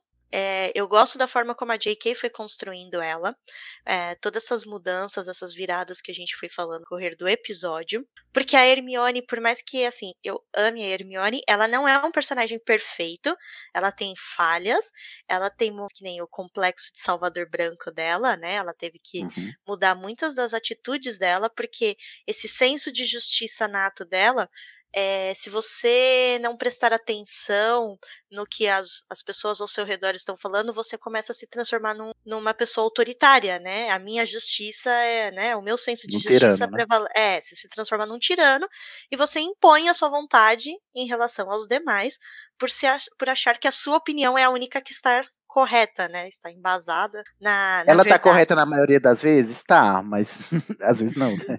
Isso. E é uma coisa que todo mundo tem que tomar esse cuidado, porque às vezes a gente se empolga, né? E a gente tem a nossa crença tão assim bem definida que a gente acaba sendo sim tiranos com outras pessoas. E é assim que surgem certas opressões que nós vemos até hoje na nossa sociedade.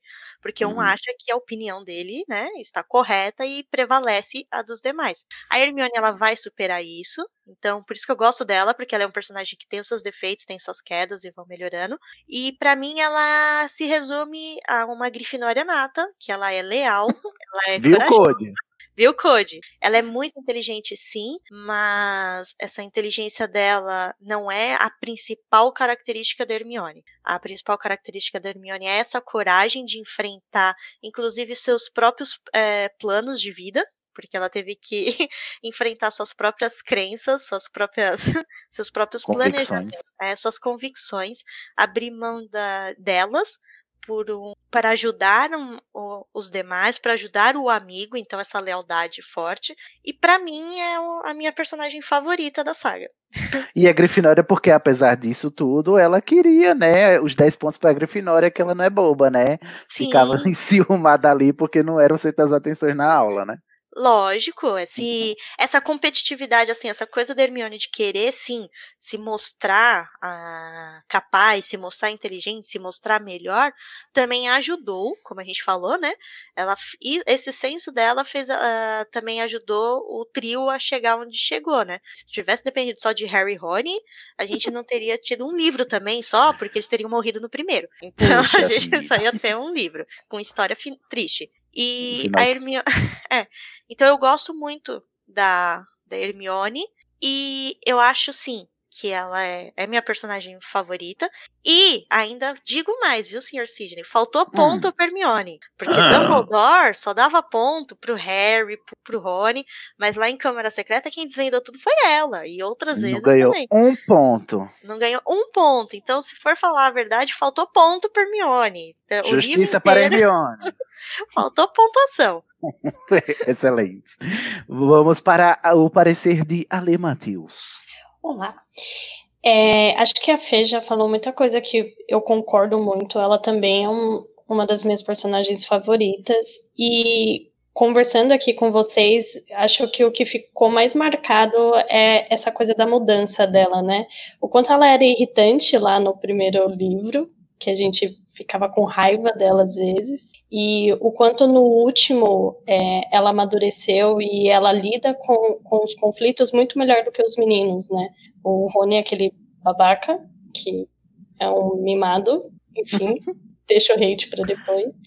Mas fica, fica muito isso, fica muito marcado o quanto ela evoluiu como pessoa, e sim, com os seus erros, mas sempre fazendo uma reflexão, eu acho, de é, ok, essa minha, essa minha coisa com os estudos aqui não vai caber mais, então eu vou abrir mão disso, depois eu volto, mas agora não é não é essa a prioridade. Então, assim, para mim fica marcado isso, essa mudança dela, esse amadurecimento e o quanto ela é pivô para muitas coisas ali, né? Ela é, ela é o alicerce para o Harry em muitos momentos. O Rony, eu não vou comentar. Porque... Sem, sem condições. Mas é isso, acho que a, a grande Acho que a grande lição da Hermione é evolução mesmo. Hum, excelente. Yara Ribeiro, querida, você. Ah, eu concordo com tudo, todo mundo falou. A questão da Hermione é perfeita. eu sou muito passapano da Hermione. É, eu gosto muito da evolução dela e como a relação, a relação dos três em si, é, meio que muda cada um deles de uma forma diferente ao longo da história. Minhas, eu tenho algumas questões com o fato da, do desenvolver dos livros e da trama ser tão dependente da Hermione, porque basicamente tudo só se resolve por causa dela. Uhum. E eu, ai, não sei. Ela é perfeita, mas é, isso meio que dá a impressão que se não fosse por ela, nada uhum nada ia acontecer e é isso. Hermione Mas... diagnosticada com escoliose por carregar a saga nas costas, não é verdade? Justamente. Mas eu gosto muito da, da personagem. Ela evolui muito, ela muda muito e se torna uma pessoa perfeita, maravilhosa. Sou muito babona da Hermione. Ai, maravilhoso.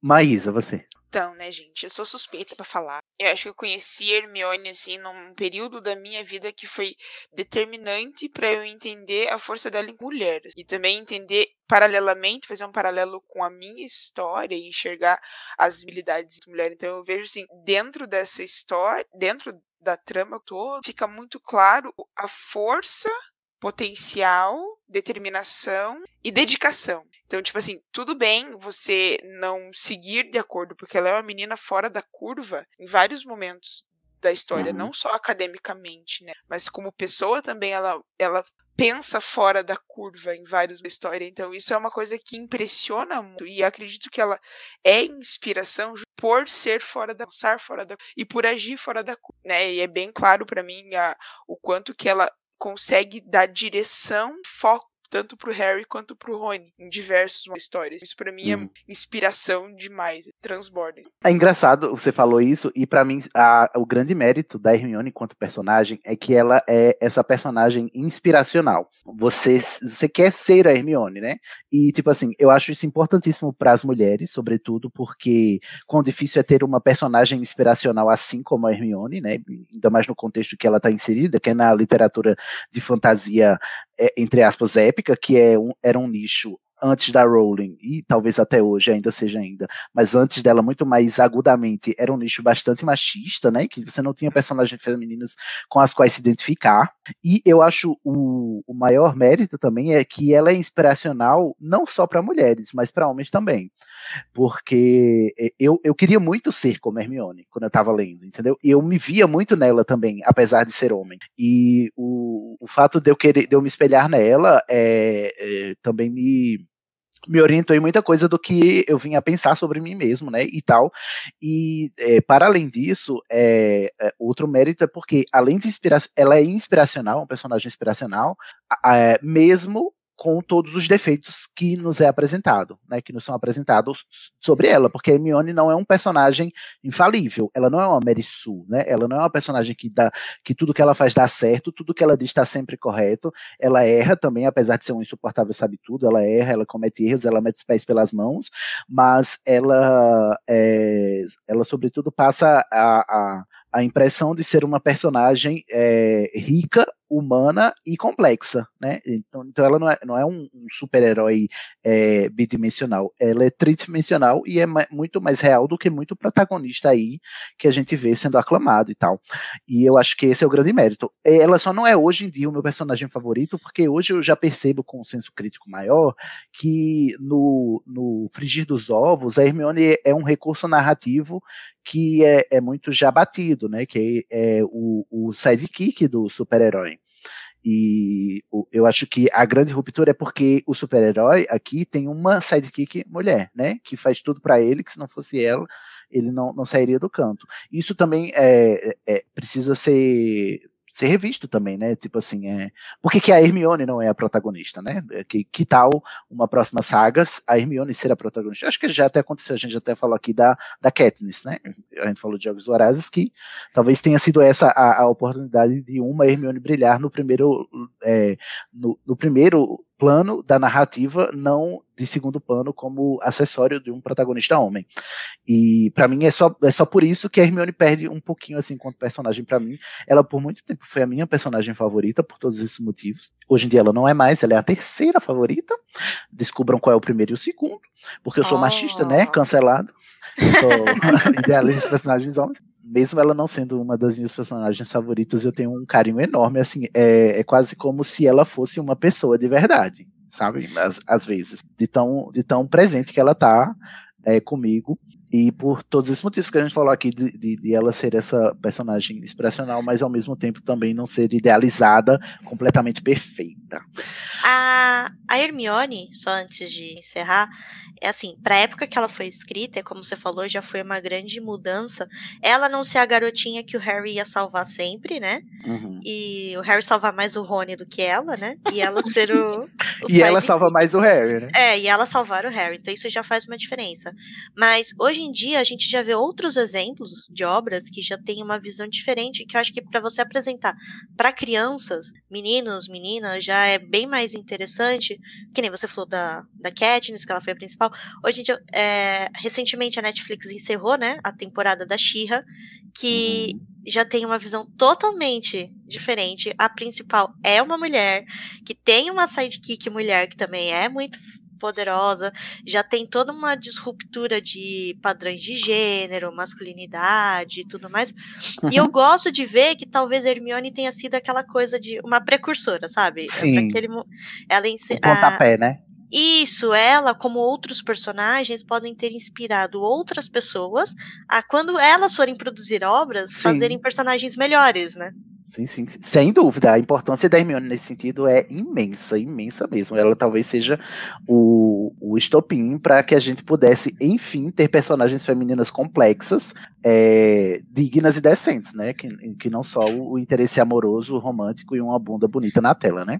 É que é o Graças que eu vejo, que é o que eu vejo em casos da Disney, que você vai ver as princesas antigas eram insuportavelmente aquele padrão mulher coitadinha esperando o príncipe aparecer e salvar ela, e você já começa a ver uma mudança quando surge uma Mulan, quando surge Merida, e vai surgindo outras princesas que elas que na verdade é que salva a porra toda, né?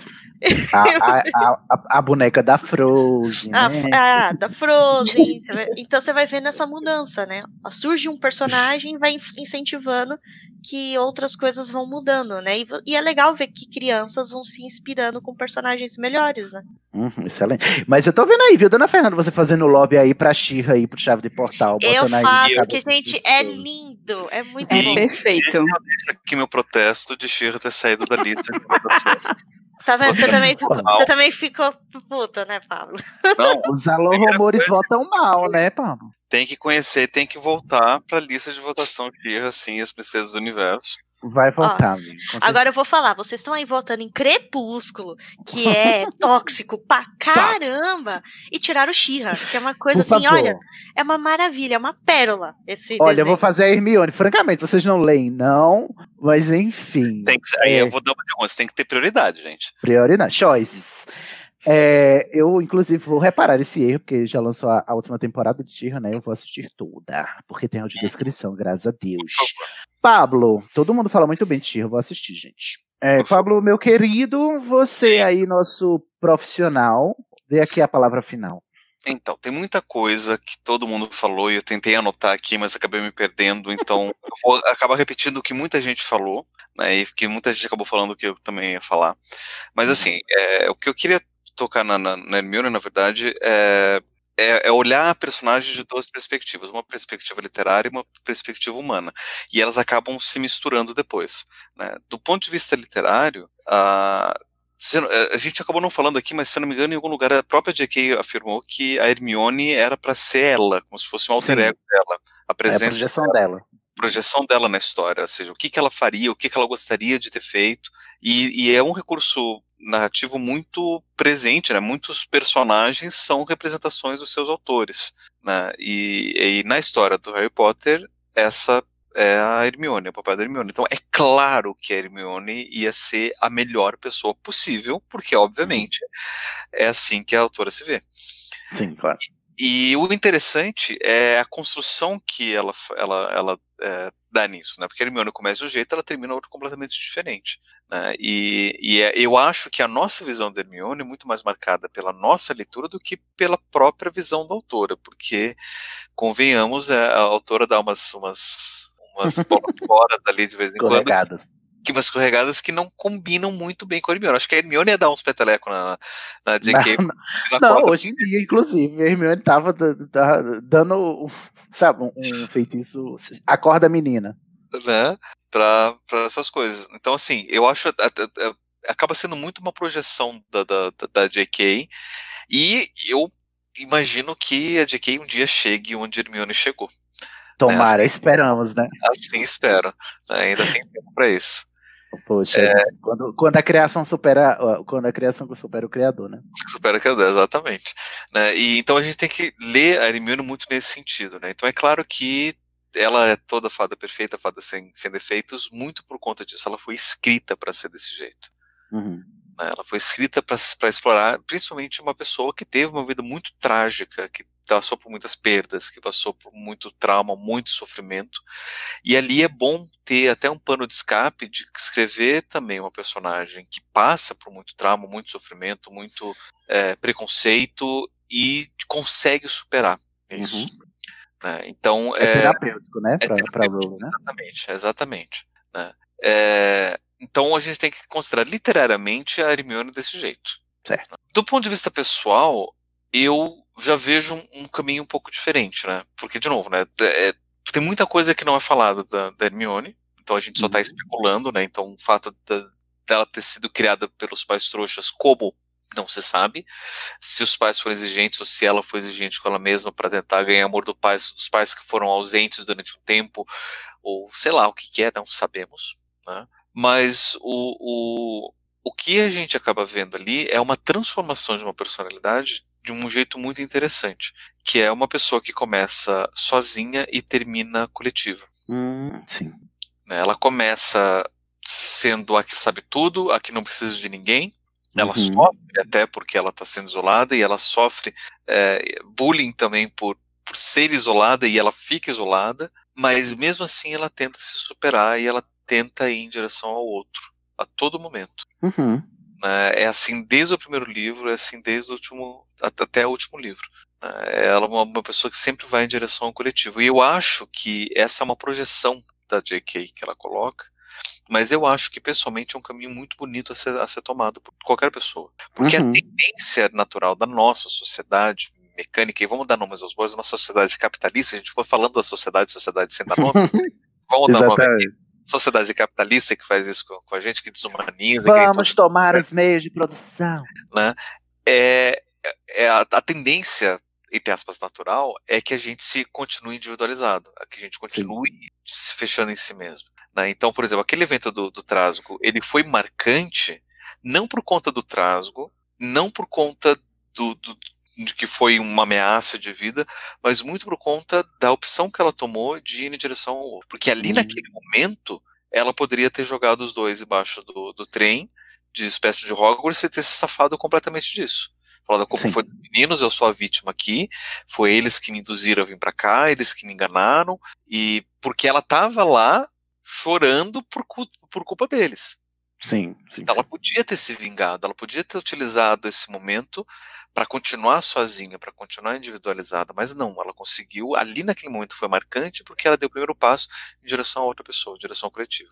Uhum. E isso foi até o final, até o momento lá do, do no, no, meio da história, onde o coletivo que ela estava tentando ver eram coletivos de não bruxos, né, de não humanos, né, dos uhum. elfos, e tentar entender toda uma classe, um grupo, e, e, fazer do jeito truncado dela, mas ela estava tentando ir em direção a outra pessoa, em direção aos outros, né, é, e, e, muito do caminho dela é isso, e muito talvez por isso que ela não seja protagonista. Hum. Porque os protagonistas, eles são sempre individualizados, eles são o centro da atenção. E a Hermione nunca foi de pegar o centro da, da atenção para ela. Uhum. E esse é um movimento pessoal que eu acho que faz falta. É uma crítica que eu tenho, em qualquer lugar que vocês me ouvirem falar sobre isso, vocês vão ver a mesma coisa. Eu odeio, o mito do herói por conta disso. Sim. Sim. Que é um, é um mito que, que fala muito. É, é muito autocentrado, né? Exato. Estimula o, o autocentrado. Então, a partir do momento que vocês querem transformar Hermione em heroína, eu vou falar, não, por favor, não. Ah, entendi. Sim. É verdade, eu comparei ela com a Katniss e, e a Katniss é meio, é meio que essa heroína individualizada também. Embora É. ela, ela. É, verdade, é uma, é uma comparação injusta também. A Katniss, porque a Katniss ela segue um- o padrão da jornada do herói também, né? Em- apesar de ser mulher. E aqui, com a Hermione, muito provavelmente porque ela não é protagonista, a J.K. pôde narrativamente explorar ela de várias outras formas. Muitas outras formas. Porque imagine essa, a história de vida da Hermione sendo é, do Harry Potter sendo contada pela perspectiva da Hermione ia ser uma história muito chata. Entendi. Aham. Porque o protagonismo nunca ia ser dela. Porque o tempo Sim. todo ela tá falando, ó, tá lá com eles, tá lá com eles, tá lá com elas. Ela ia ser toda aquela que ia estar organizando e agrupando e dando jeito de cuidar do coletivo. Uhum. E, e narrativamente a gente não está acostumado com histórias assim. Mas pessoalmente, eu acho que esse tem que ser um modelo que a gente tem que seguir. Sim, Para tem nossa que vida. partir para isso, né? Né? A gente tem que olhar mesmo, que as nossas ações têm que ser assim, tem que ser uma ação contra o sistema. né? A gente pode até começar dentro do sistema, a gente pode até começar dando valor muito mais para o sistema do que para a nossa própria vida, como era Hermione no começo do- do- dos livros. Mas chegar a um ponto onde o nosso namorado tranqueira chega e fala: Olha, não vale a pena você dar um soco nele, e ele mesmo assim ela vai lá e faz isso. Aham. Né, é porque ela já está sendo contra o próprio sistema. E ela está tendo agência nesse sentido. De não é que ela está fazendo isso por ela. Ela não está fazendo isso por. Como é que é as, as palavras que, que o pessoal coloca de, de, de empoderamento? Não, não é por empoderamento dela, porque ela nunca foi uma pessoa de precisar se empoderar. né? Acho que o máximo que teve ali de empoderamento foi naquele momento lá do, do, do que o Sirius falou. Não, não não foi o Sirius, foi a. Foi o Lupin, né? Que você é a bruxa mais, mais é, inteligente pra, da, da, da, da- sua idade. Né? Que foi ali, tipo, tá, mas ali é um reconhecimento só de uma outra pessoa, de um professor que ela também admirava. Mas ela sabia de tudo isso, ela sabia o que era, e mesmo assim ela escolhe ir em direção ao outro. E eu acho que essa é a grande lição da Hermione. Que eu acho que é uma lição que todo mundo tinha que aprender. A gente lê Harry Potter porque é mais legal, porque a história é divertida, é empolgante, é envolvente. Porém, se a gente voltar lá na penseira do Harry Potter, Harry Potter é um personagem vazio, não tem conhecimento, não tem nada, ele é, ele é, ele é o, o, o veículo para o leitor poder se entreter Sim. com a história. Pra se né? encaixar nele, né? Dentro dele, encaixar, caber dentro dele. né? Então ele, mas ele é vazio, ele não tem, ele não tem carga de, de vida de, de personagem. E só que a Hermione é o contrário, ele, ela tem uma carga, ela tem uma transformação, ela tem uma mudança, ela tem, é, ela tem crescimento, é um- ela tem um peso. E até o momento das penseiras, o único outro personagem que teve isso foi o Snape. Tava demorando? Ai, eu não acredito. Percebam, percebam. Falando de personagem de crescimento. Nossa, Pablo, parabéns. Ó. Ele conseguiu colocar o Snape, o maior abusado- abusador da Hermione, neste episódio. Peraí, deixa o Pablo terminar. Detalhe, detalhe que não foi eu que trouxe, vocês já tinham falado do Snape antes. Mas a questão é que, narrativamente, de todos os que a gente fez pensar até o momento, só esses dois têm essa profundidade de personagem. Nem o Dumbledore tem, tem profundidade de personagem assim, porque o Dumbledore também é um recurso narrativo. Ele tá lá para poder dar sequência para a história. Ele é Uhum. o mentor do, do, do, do herói. Mas ele não tem profundidade de personagem, pelo menos ainda, né? Porque ele é, ainda é Tá meio ganhando agora, né? tá ganhando agora porque ele também não é protagonista, então pode ser nessa no- nos novos filmes explorar mais disso porque ele não é protagonista. E é Uhum. esse o ponto que eu quero trazer. É, a gente não precisa na nossa vida ser protagonistas, muito pelo contrário. A gente, a, Uhum. gente, a gente tem que ser autor da nossa própria vida, mas a gente não precisa ser protagonista da história toda. Sim. A gente pode, É, em vários momentos, ser coadjuvantes, a gente pode, em outros momentos, estar ajudando outras pessoas, e isso traz riqueza também para a vida de todo mundo. Nossa, muito nós importante isso. Porque é justamente essa necessidade de você, de todo mundo querer ser protagonista que a gente tá nessa merda que tá, né? Porque todo mundo quer. eh, eh, E pra ser protagonista, às vezes você eh, pisa, né, sobre os outros, né? Você tem que apagar o outro pra você aparecer e tal. E se a gente aceitasse, talvez, que todo mundo é coadju- coadjuvante da história do outro, né? Talvez essa, é- é, a gente vivesse num mundo mais saudável, né? Sim, exatamente. A gente é protagonista da nossa própria vida, mas a gente também é coadjuvante da história dos outros. E a gente tem que saber reconhecer isso quando a gente está se relacionando com o outro. E isso foi uma coisa que Hermione fez como ninguém. Melhor que Snape. Excelente, bem melhor. Mas, olha, que conclusão imprevisível. Eu não, não, não via, não vi chegando. E que bonito pensar assim. Que bonito pensar que a Hermione não precisa ser protagonista para ser importante, né? E para ter valor maravilhoso. A gente chegou à conclusão, alô rumores, que a Hermione é a fada comunista, não é mesmo? Ou seja, né? Abaixo os meios de produção, ou tomemos os meios de produção. Enfim, gente, excelente. Pablo, muito obrigado. Muito obrigado a Maísa, a Yara, a Ale e a Fernanda que cá estiveram. Olha, eu fiz uma chamada para a penseira da Hermione e fiquei muito orgulhoso de ver que quatro mulheres responderam, vieram gravar aqui, né? Fora eu e o Pablo, que somos fixos das penseiras, né? Só mulher apareceu. Eu fiquei muito orgulhoso e estou muito orgulhoso dessa penseira hoje também. Então, muito obrigado às mulheres que cá estão para defender essa mulher que, que aquece nossos corações, né? Fora as que ficaram na reserva, né, Cid? E, exatamente. Carol aqui está em espírito, pairando sobre nós. Carol. Um beijo. Então, ó, já fica aí prevenido, Alô Romori, porque é, em setembro a gente vai fazer três programas especiais é, para a temática do Setembro Amarelo. E um deles é a penseira da Luna Lovegood, que vai ser a próxima penseira, tá? O episódio 93. Então, eu estou você... esperando ansiosa demais por essa penseira. Essa penseira promete, inclusive, o Pablo é o maior entusiasta dessa penseira. Eu acho que é até mais que a do Snape, né? Muito mais. Muito mais. É, é, Luna também ah. não é protagonista, então ela tem muito mais profundidade do que a gente consegue imaginar. Verdade, verdade. Então vocês se programem aí, porque o setembro, em setembro são os, os três programas são voltados para isso. Eu já adiantei que o programa 90 é a chave de portal de Alice nos Países das Maravilhas. Tem o episódio 91 que vai ser uma pauta que o Pablo vai trazer, né, com essa temática, não vou adiantar ainda verbalmente, é, mas é também ligado ao Setembro Amarelo e temos a penseira da Aruna Lovegood, que não está no Setembro Amarelo à toa, tá bom? Então já se preparem para o que pode vir aí na penseira. E se preparem, leiam Alice, tá? Por favor, para chegar lá já tendo lido, porque é curtinho e dá para ler tudo. Leia os dois, Alice no País das Maravilhas e Alice através do espelho, que a gente vai falar dos dois. Desconsidere os live actions da Disney, que não tem nada a ver com E do Tim Burton. nada a ver com nada. Ah, tem o Johnny Depp, não assiste não. Credo.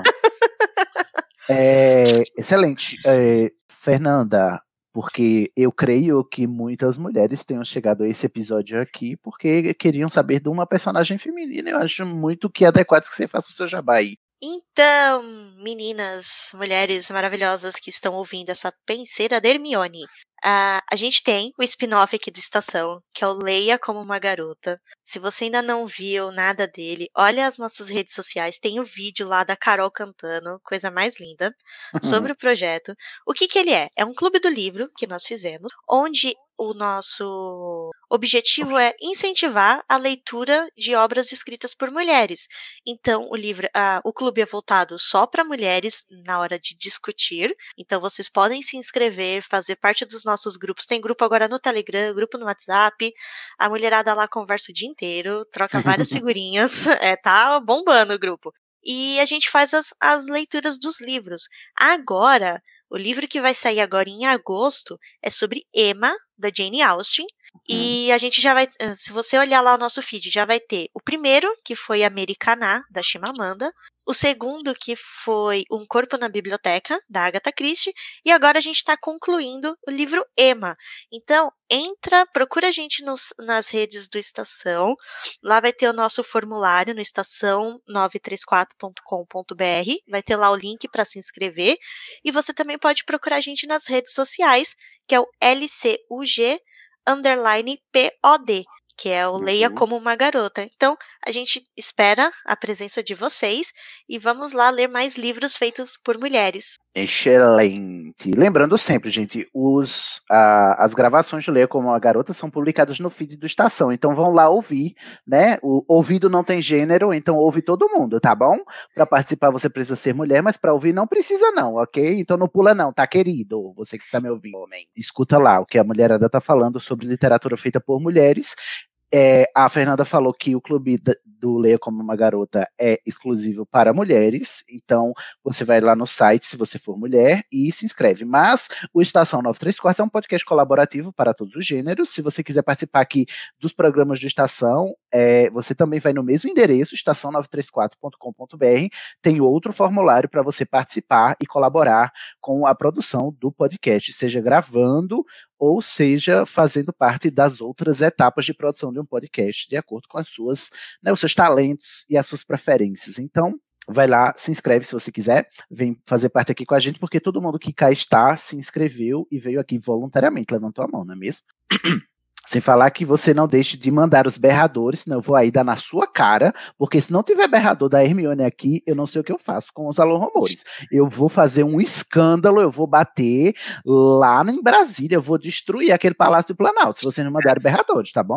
Eu, eu sei que a Carol vai mandar berradores, muitos. Por, por favor, Carol. o Igor também reclamando que a gente falou mal do Ron. Ixi, é verdade.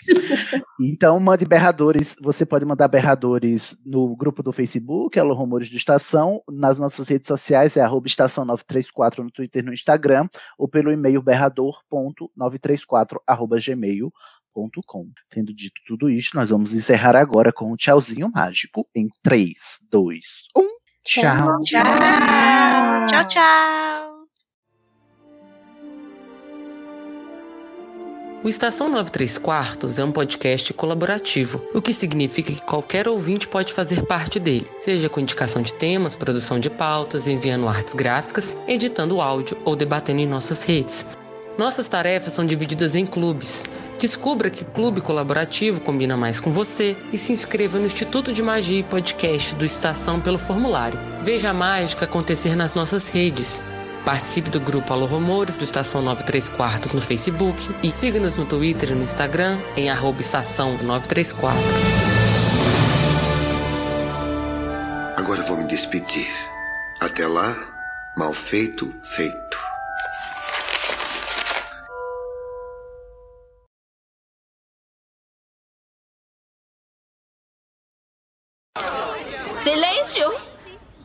Não vou permitir que vocês, durante uma única noite, manchem esse nome comportando-se como babuínos, bobocas, balbuciando em bando. Tenta dizer isso cinco vezes rápido. Pablo, é, é melhor tu deixar no mudo, porque uh, os, uh, os zumbidozinhos vêm de vez em quando. Não é sempre? É, é sempre que você se mexe. Sempre que você respira. Aquelas.